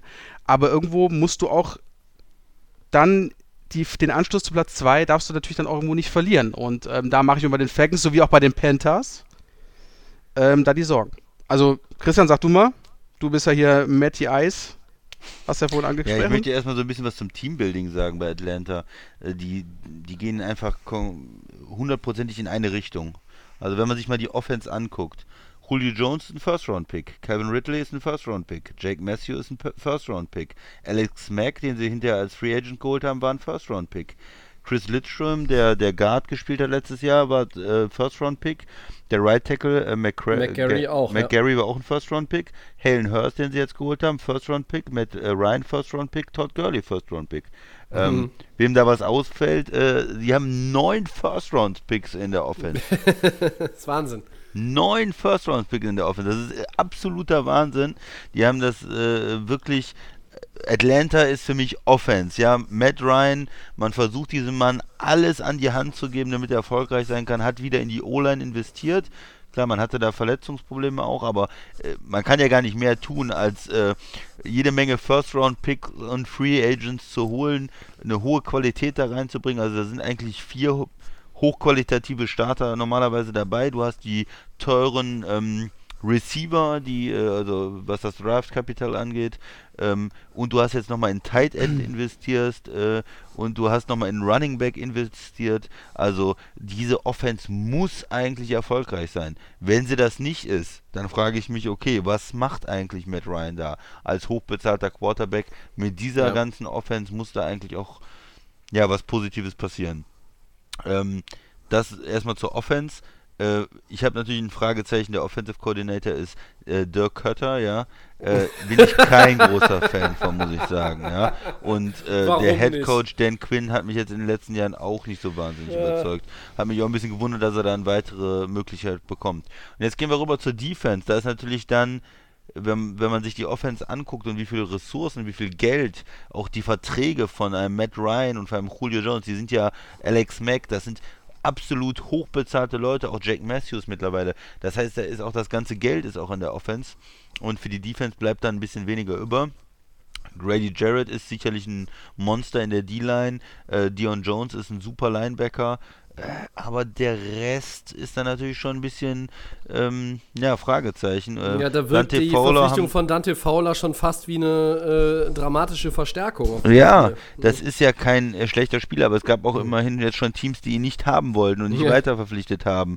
Ähm, von, von daher, wenn das jetzt dein, dein Heilsbringer ist in der Defense, hm, und äh, es war in den letzten Jahren schon immer so, dass die Defense äh, aufgrund auch von Verletzungen, man hatte sie mal so ein bisschen äh, aufsteigend gesehen, dann hatten sie viele Probleme mit Verletzungen, aber letztes Jahr ein Wahnsinnsproblem und äh, ich sehe jetzt nicht, dass die Defense ähm, das rausreißen kann. Also ich sehe ein Team, was in einer, in, in einer Menge von Shootouts ist irgendwo, wo die Defense viele Punkte kassiert und die Offense richtig, richtig gut laufen muss eigentlich, ähm, um das wieder auszugleichen, um ein erfolgreiches Team hinzubekommen. Ein sehr wenig ausbalanciert das Team einfach. Und äh, ich bin kein großer Matt Ryan-Fan, ähm, sage ich ganz offen. Er ist ein guter Quarterback. Ich will ihn jetzt nicht total unter den Bus schmeißen. Er ist besser als Andy Dalton. Das war ein bisschen provokativ gesagt, So ja. viele Andy aber- Dalton-Referenzen. hier. aber äh, ich bin auch kein großer Fan von ihm und ich glaube nicht, dass Atlanta mit diesem Ansatz, außer sie ähm, bringen den Rekord für Punkte in der Offensive, äh, sie äh, machen irgendwie 32, 35 Punkte pro Spiel, ähm, wenn sie das nicht schaffen, ähm, dann glaube ich nicht, dass sie in die Playoffs kommen. Ich glaube, in der Division sind zwei Teams, die stärker sind und Ja. ähm, Tampa ist für mich äh, besser und ja, New Orleans ist für mich auch vom Talent her einfach immer noch besser. Und von daher bin ich da nicht so optimistisch für Atlanta dieses Jahr. Ihr habt mir jetzt relativ viele Sachen, die auf meinem Zettel standen, schon, schon genommen. Das ist aber völlig okay. Ähm, muss jetzt auch bei, bei Atlanta, glaube ich, nicht mehr so viel sagen. Ähm, was halt gut war, und das hat den Job von Dan Quinn dann auch gerettet, die waren 6-2 in der zweiten Saisonhälfte nach einem 1-7-Start. Und ähm, das hat dann so ein bisschen intern dazu geführt, dass man sagt, auch ähm, der Owner, ähm, wer heißt der, Arthur Blank, ne? Ähm, ja, okay, wir halten an dem fest und so und die Spieler mögen den und wir haben jetzt hier was gesehen, was uns irgendwie überzeugt, mit dem weiterzumachen, zumindest noch an, also ein Jahr. Und deshalb bekommt er die Chance, aber man muss jetzt irgendwo auch gucken in einer Division, dessen, deren, deren Landschaft sich ja dramatisch verändert hat durch die Hinzunahme von Brady in Tampa Bay, ähm, wo man da bleibt. Und es wird unheimlich schwierig und äh, für die Falcons ist vielleicht alles drin zwischen Platz 2 und 4, aber ähm, eigentlich äh, Platz 2 auch nur in Klammern gesetzt. Ähm, die große Position, die, die eine Schwäche war in der Offense, waren halt die Running Backs in der vergangenen Saison. Devonta Freeman war verletzt und, und, konnte auch nicht mehr an alte Tage anknüpfen. Ähm, Kollege äh, Coleman, war, war, doch Coleman, ne? Ja. Tevin der, Coleman, der ja. ist schon, der ist schon abgewandert vorher, ein Jahr, ein Jahr vorher abgewandert. Und dann hast du halt Ito Smith noch und Brian Hill und dann ist die Verpflichtung von Todd Gurley, die haben wir letzte Woche besprochen, ähm, Risiko hin, Risiko her. Ähm, ist sicherlich den Versuch wert. Es sind ganz viele First-Round-Picks, haben wir schon angesprochen. Ähm, die hatten letztes Jahr kein Spiel, in dem sie einen 90-Yard-Rusher hatten. Keins. So. Äh, und diese Offense wird auch mit Gurney äh, äh, pass-heavy sein und der Christian hat es gesagt. Du musst halt jenseits der 30 Punkte operieren im Schnitt in der Offense, sonst hast du keine Chance. In der Defense ist hier und da ein bisschen Talent. Ich mag Grady Jarrett, ich mag Dion Jones. Ähm, dann hört es aber auch schon auf. Also von daher, ähm, Falcons werden eine schwierige Saison haben. Und dann wird sich auch zeigen, ob das sich gelohnt hat, an Dan Quinn festzuhalten. Ähm, und Matt Ryan ist auch halt ein Quarterback, der kommt aus einer fast schon vergangenen Zeit der teuren Verträge. Ähm, der ist ja jetzt irgendwo schon ins Mittelfeld abgerutscht, was, den, was das Jahressalär anbelangt. Aber er muss halt jetzt auch zeigen, dass er noch was drauf hat, weil ähm, so eine Franchise, wenn jetzt zum Beispiel Dan Quinn nicht mehr da ist, dann wird ein Cut gemacht, dann könnte auch in der nächsten Offseason Matt Ryan plötzlich da stehen und dann, ja, was ist denn dann? Dann ist seine Zeit abgelaufen. Äh, also das ist auf jeden Fall ein Jahr, in dem er sich beweisen muss. Ähm, und mehr habe ich zu Atlanta heute auch nicht beizusteuern. Okay. Saints 13-3, Wildcard Game verloren gegen die Vikings. Christian, let's go. Christian? Ich dachte, ja, ich dachte, du fängst mal an, Tobi, weil so. du jetzt gerade bei Atlanta so wenig sagen konntest. Ach so, ja. Ähm, äh, ja ich, ich, kann, auch gerne mit den Saints ich, ich kann anfangen. Gerne, ich kann gerne anfangen. Also, ähm, äh, es, war eine, es war ja eine gute Saison äh, bis zu den Playoffs. Und äh, dieses Mal gingen die Playoffs auch nicht so weit wie in den Jahren ähm, davor. Sie sind im ersten Spiel rausgeflogen. Dieses 48-46 gegen San Francisco ähm, im letzten Viertel der Regular Season, das hat natürlich denen auch so diese Positionen um das First Round bei, das hat sie zurückgeworfen. Sie haben es dann nicht mehr, nicht mehr bekommen, mussten in der ersten Runde antre antreten, haben gegen die Vikings verloren. Das war auch das wirklich schlechteste Spiel, was Breeze gemacht hat in der Saison der ähm, ja, fünf Spiele vertreten wurde mit einer 5-0-Bilanz von Bridgewater. Das haben wir schon mehrfach thematisiert. Ähm, ansonsten fand ich Breeze gut. Ich fand die Saints gut. Das, sie sind immer äh, spektakulär und schön anzusehen. Ähm, mir hat natürlich jede Woche die Performance von Michael Thomas gefallen. Top Wide Receiver, 149 Receptions, das ist ein neuer Rekord gewesen. 1725 Yards, 9 Touchdowns.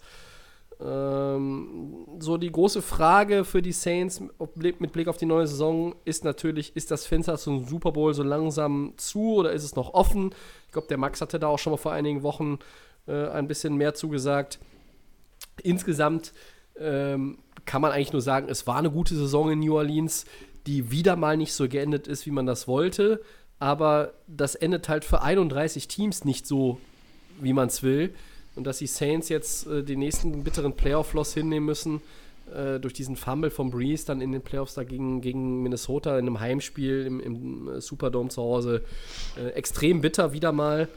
Ähm, aber sie sind für mich der Favorit in 2020 in der Division. Also es muss erstmal Tampa Bay oder Atlanta, die müssen erstmal zeigen, dass sie in der Lage sind, denen das Wasser so weit abzugraben, dass die Saints mindestens auf die 2 rutschen. Und ähm, für mich ist New Orleans weiterhin der Favorit. Breeze hat seinen Vertrag verlängert, ist nicht in Rente gegangen. Und ähm, ich glaube, er hat es immer noch drauf. Ähm, Camara, guter Running Back. Äh, die Defense ist auch nicht so völlig talentfrei. Von daher, ähm, um New Orleans mache ich mir wenig Sorgen.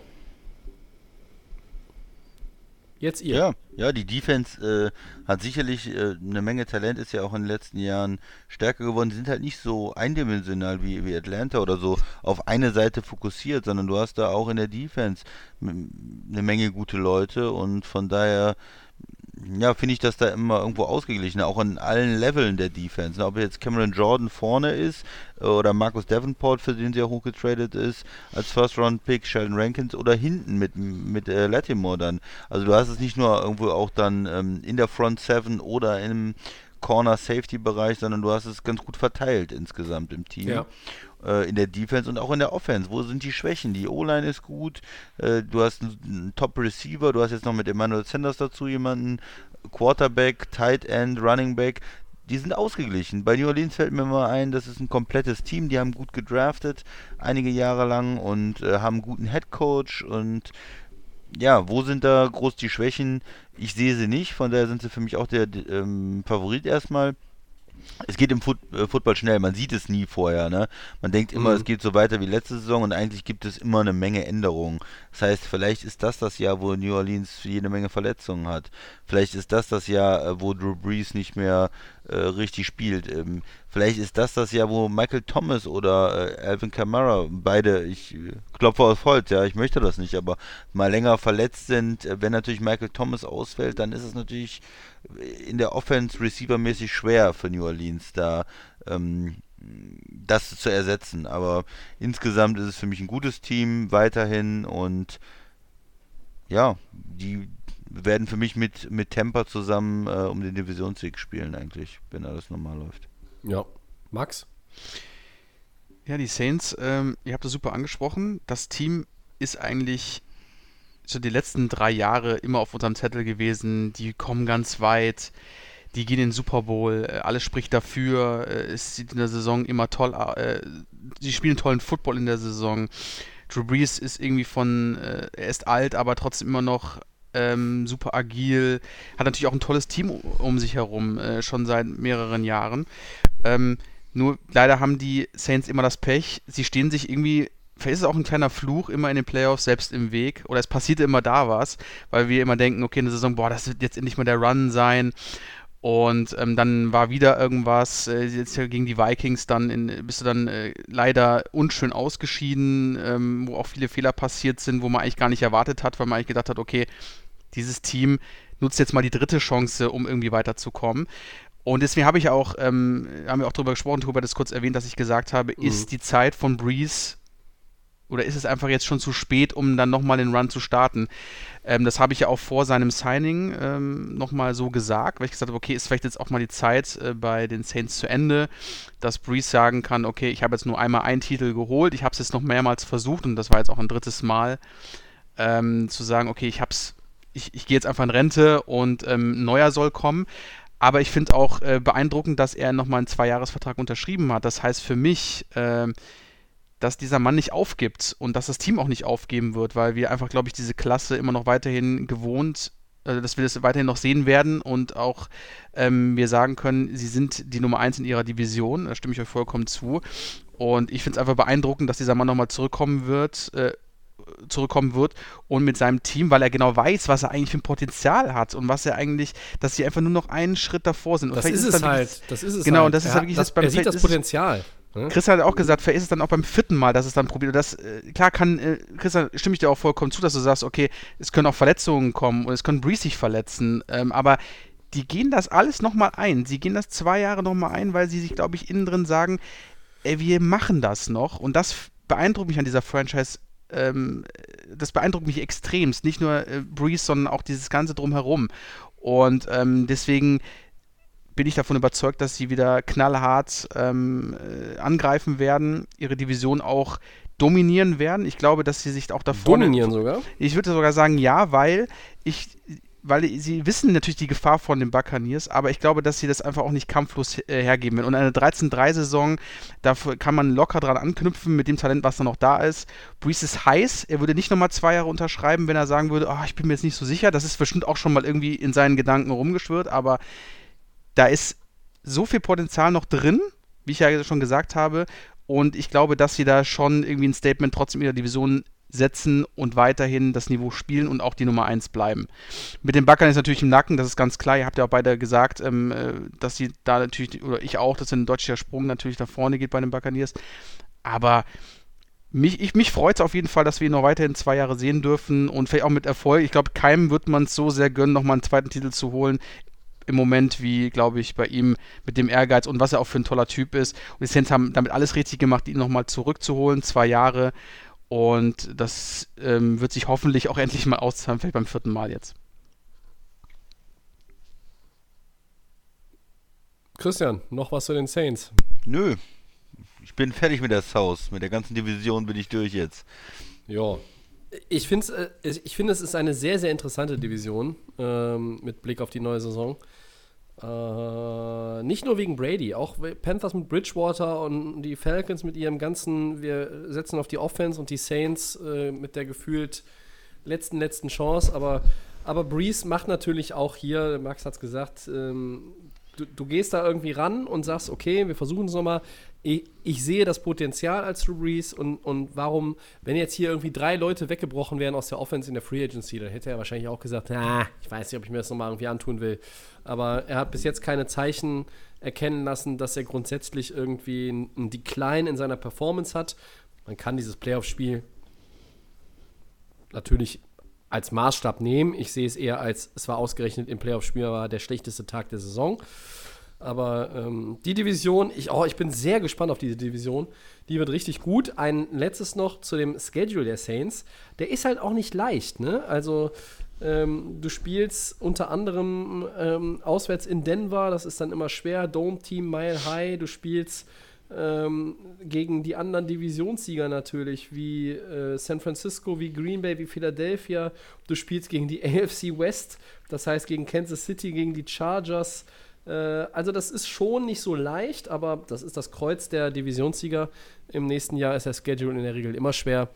Ähm, und die Saints bleiben trotz dieses Schedules unser Favorit in der NFC South. Und dann sind wir bei den Four Downs. Erstes Down. Die Bengals verstärken ihre Secondary mit Safety Von Bell. Eure Meinung? Ja, ähm, Von Bell ähm, seit 2016 bei den, bei den Saints ja gewesen. Ähm, genau. Ist kein, ist kein schlechter Safety, aber auch kein krasser Safety. Also ich habe mir seine Stats mal angeschaut, die haben sich jetzt von den Jahren her nicht extremst nach oben entwickelt, sondern die sind relativ gleich geblieben. Ja, das stimmt. Ähm, ich muss ehrlich sagen, aber die Bengals ähm, haben sich den wahrscheinlich, haben, denke ich mal, auf dem Radar gehabt, haben ihn gesehen. Der hat ja bei den Saints auch in einer erfolgreichen Franchise gespielt. Die Bengals sind im Umbruch, sie wollen ja auch irgendwas verändern. Deswegen ist für die Bengals auf jeden Fall auf der Safety-Position das ähm, äh, auf jeden Fall eine gute Lösung und jetzt auch kein großer Bass oder was auch immer. Christian. Ja, whatever. Interessiert mich nicht wirklich. Gebe ich Hab eine ich, Note 3 oder so. Habe ich mit gerechnet. Also, ähm, Haut mich nicht vom Stuhl. Er ist ein Second-Round-Pick gewesen. Er ist vor allem als Box-Safety gut und der Coverage gegen Tight Ends. Ähm, ich denke mal, drei Jahre, 18 Millionen Dollar ist ein guter Deal für, für Cincinnati, die jede Hilfe brauchen können. Er war in dieser NFL.com-Liste der 101 besten Free Agents sogar, glaube ich, unter den Top 30 auf jeden Fall. Ich glaube 24, 25 so. Ähm, hatte ich mich auch ein bisschen gewundert, dass er so weit oben ist.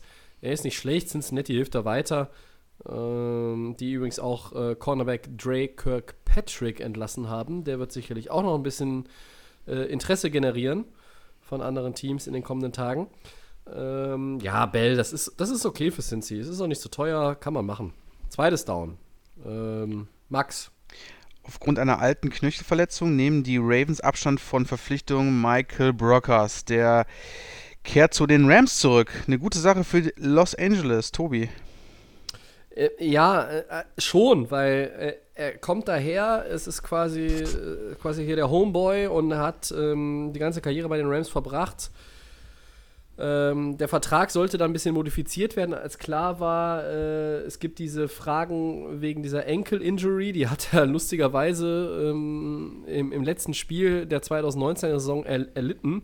Und in den Zeiten, wo jetzt momentan die Physicals auch ein bisschen schwer sind, hieß es dann, okay, wir haben da irgendwie Unsicherheiten. Dann wollte Brockers die Modifizierung des Vertrags nicht annehmen. Dann ist der Deal geplatzt. Jetzt kriegt er 24 Millionen für drei Jahre äh, bei den Rams. Das kann sogar sich noch steigern mit Incentives. Ähm, bei den Rams passt er gut rein. Die sind froh, dass sie ihn wieder haben.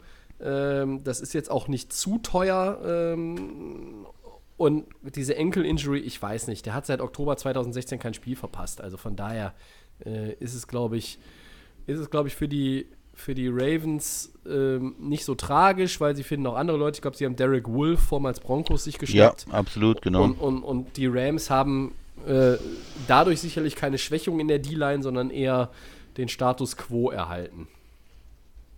Genau, die Ravens, ich hatte sie ja gelobt auch für das Signing, die haben sich dann umorientiert, einen anderen äh, ordentlichen äh, D-Liner geholt. Von daher für die Ravens ist es okay.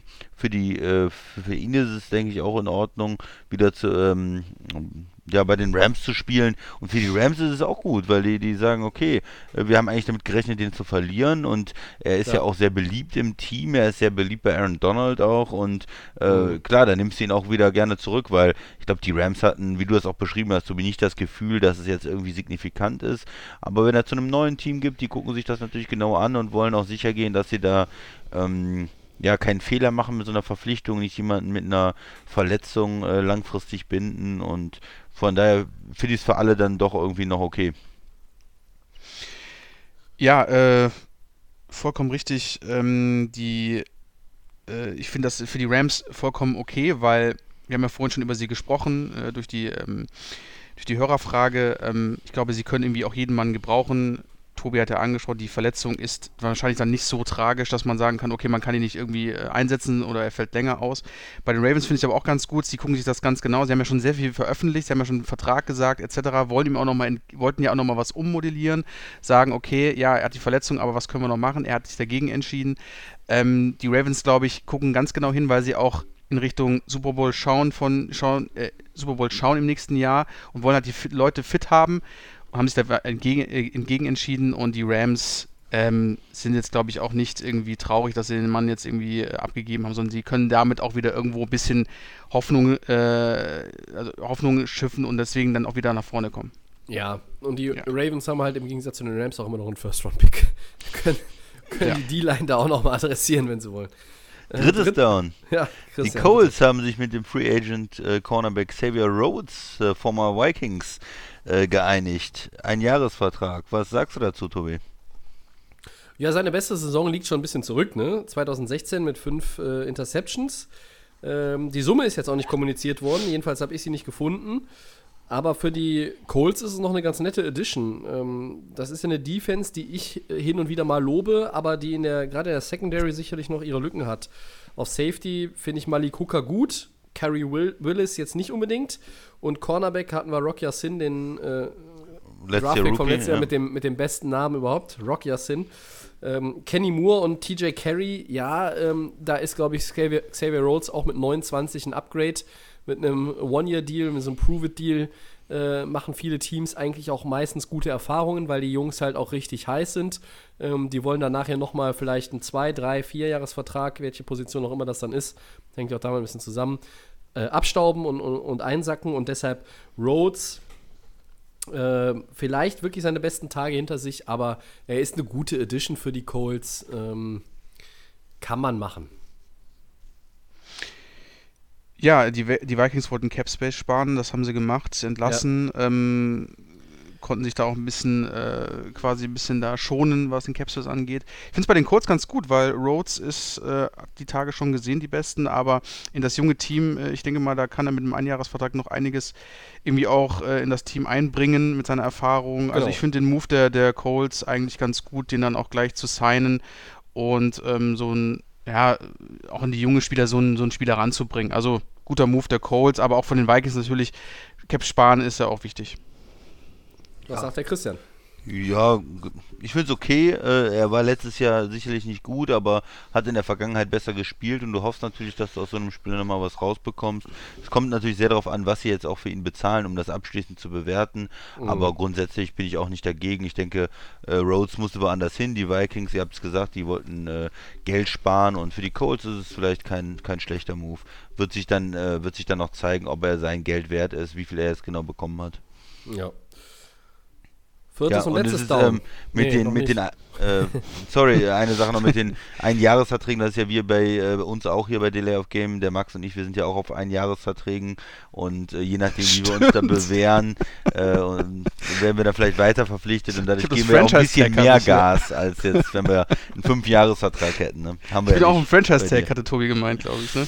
Ja, die, die Free Agent-Periode bei Delay of Game äh, startet ja immer am 1. April. Ah ja. Also morgen, so, ja. Äh, okay. und, und, und, und, das Fenster ist auf bis zum 30. Ah. April. Das heißt, ja. ich habe jetzt dann 30 Tage Zeit, mit euch neue Long-Term-Deals auszuhandeln. Großartig. Äh, wir, wir werden die äh, Verpflichtungen oder Verhandlungen bei Twitter kommunizieren. ähm, und auch bei Facebook. Äh, ich habe ja Zeit aktuell, wie so viele andere auch. Ähm, ja, finde ich Manche gut. andere auch nicht, Tobi. Manche Aber andere auch nicht. Haben auch Man, ja, du hast, du hast weniger Zeit als ich. Ja, das, ja. Äh, das wollte ich ja damit nur andeuten. Ähm, ich, wir wollen ja jetzt hier nicht ins Detail gehen, was du Ja. so alles zu tun hast. Oh, eine Menge, eine Menge. Ja, ja. Also mir war auch nicht langweilig bisher. Noch nicht, noch nicht, noch nicht. So, aber das ist eine gut, ein guter Hinweis. Ähm, Überleitung So, äh, so erinnert mich der Christian nämlich daran, was ich eigentlich hier noch an äh, Verhandlungsbedarf habe. Und da wird sich äh, euer aller Host ab morgen, dem Mittwoch, 1. April, intensiv mit beschäftigen. Sehr gut. Wo wir bei 1. April sind, äh, möchte ich übrigens hier in unser aller Namen auch warnen. Macht bitte keine Aprilscherze mit Corona. Das ist das, absolut, das ist das absolut Letzte. Das sorgt nur für, für Fake News und weitere Verblödung äh, der Bundesrepublik Deutschland. Und davon brauchen wir aus meiner Sicht nicht mehr. Äh, also es gab auch heute, glaube ich, irgendwo einen Post in sozialen Netzwerken, da stand das schon. Ähm, spart euch die Scheiße. Wenn April scherzt, dann macht was anderes. Aber nicht, nicht das. Wer das macht und ich krieg's mit, kann sich direkt entfolgen bei uns. Sage ich ganz ehrlich. So, Ja. das war das Wort zum Dienstagabend. Und jetzt kommt das vierte Down. Ankündigung des Delay of Game Triple Threat Mock Drafts. Was ist das denn? Äh, ja, das ist folgendes. Wir nehmen am Freitag einen Mock Draft auf, äh, quasi als Podcast. Der Christian, der Max und ich, wir teilen uns die Picks auf aus der ersten Runde. Und am ganz späten Freitagabend könnt ihr das dann hören und euch da mit dem Samstag oder den Sonntag ein bisschen die Zeit vertreiben. Ja, ich weiß, das Wetter wird wieder gut am Wochenende, aber geht nicht zu viel spazieren. Social Distancing. Wir machen einen wunderbaren Mockdraft. Äh, Wie das genau abläuft, lasst euch überraschen. Äh, Aber wir haben uns das überlegt, um nochmal ein bisschen Podcast-Ablenkung und Abwechslung anzubieten. Ähm, ja, was könnt ihr schon äh, dazu sagen? Immer unter? Vorbehalt, wenn wir dann noch unter Vertrag stehen, muss man ja sagen. Stimmt. Ne? Ja, je nachdem, ob es dann noch Oh, zu jetzt dritt muss ich- stattfindet. Oh, Druck. Jetzt Ja, muss ich mich äh. beeilen mit den Verhandlungen. Äh, nee, genau, ja. Wir, wir werden uns die erste Runde mal angucken. Wir werden immer im Wechsel dann äh, draften für die Teams und äh, schauen mal, was dabei an, an interessanten Sachen rauskommt. Wir werden natürlich ein bisschen unsere Einschätzung zu den Teams äh, geben, zu den äh, Spielern, die dann gedraftet werden von uns und vielleicht kriegen wir auch eine friedliche Atmosphäre hin, Max. Oh, Das, sehen, das sehen wir dann. Ich denke nicht. ja, im, im, Im Draft Room, das wird ja auch manchmal der War Room genannt. Ne? Also da geht es mit harten Stimmt. Bandagen zu. Ne? Da also, wird's richtig wir, heiß. wir erfüllen auch die Auflagen der NFL. Ne? Also wir haben mehr als die sechs Fuß Abstand. Und ähm, ja, es wird so sein wie heute und letzte Woche. Wir sitzen alle zu Hause. Aber ich glaube, das könnte ganz lustig werden. Wird's, auf jeden Fall. Ich freu freue schon mich, ich freue mich drauf. Wir verraten jetzt auch noch nicht, wer den ersten Pick hat äh, und, und wie wir uns das aufteilen. Also wir haben es versucht, einigermaßen fair aufzuteilen und das vielleicht als einzigen Teaser. Ähm, die Jungs werden natürlich die Picks ihrer Lieblingsteams auch haben. Das heißt, der Max darf alle drei Miami-Picks machen, der Christian den Green Bay-Pick ähm, und ich, ähm, ja, kein Rams-Pick. Leider Ah, leider keine Aber keine. Schade. da habe ich ein paar andere Teams abstauben können ähm, oder mir selber zugeschustert, die ich ganz gut finde. Ähm, aber äh, ist schwierig, so eine Runde aufzuteilen. Ihr werdet es erleben. Äh, und wir hoffen, dass ihr das alle euch anhört und klickt, genau wie diesen Podcast, mit dem wir jetzt am Ende sind. Auch heute über zwei Stunden. Ähm, bei Soundcloud gibt es das zu hören, bei Apple Podcasts und bei den Kollegen von The Fan FM. das ist korrekt. Äh, at Delay of Game NFL, da könnt ihr uns schreiben bei Facebook und bei Twitter, so wie das zum Beispiel Mr. Strolch diese Woche gemacht hat. Und dann könnt ihr euch irgendwie was wünschen, anregen ähm, oder Fragen stellen zu allem Möglichen rund um die National Football League, wie immer. Wir werden das gerne einbauen und beantworten. Ich glaube, wir haben sogar fast alles immer in derselben Woche, dann nachdem es irgendwie aufgebracht wurde, eingebaut und ähm, das behalten wir bei. Und wie gesagt, ganzes Segment mit euren Fragen. Warum nicht? Egal was es ist, immer her damit. Einstweilen bedanke ich mich für die Zeit, die ihr wieder mal geopfert habt in dieser Woche beim Christian, Gerne. Sehr- bei Max Danke euch. Ähm, bei allen Andy Dalton Fanclubs und Teddy Bridgewater Carolina Panthers Fanclubs, die diese Woche ganz besonders viel Spaß an unserem Podcast gehabt haben dürfen. Ja. Ähm, wir bedanken uns bei euch allen für das Interesse. Bleibt gesund, bleibt zu Hause. Ähm, irgendwann hoffe ich, dass ich diesen letzten Teilsatz wieder wegnehmen kann. Äh, ja, hört Episode 121. Empfiehlt uns weiter. All die Freunde von euch, die Football mögen und die Lay of Game noch nicht hören, die sollten mal schleunigst damit anfangen. Und Freitagabend gibt es dann den ersten, ich nenne es tatsächlich so, die Lay of Game Triple Threat Mock Draft. Warum nicht? Auf geht's. Bis dahin. Bis Ciao. dahin. Tschö.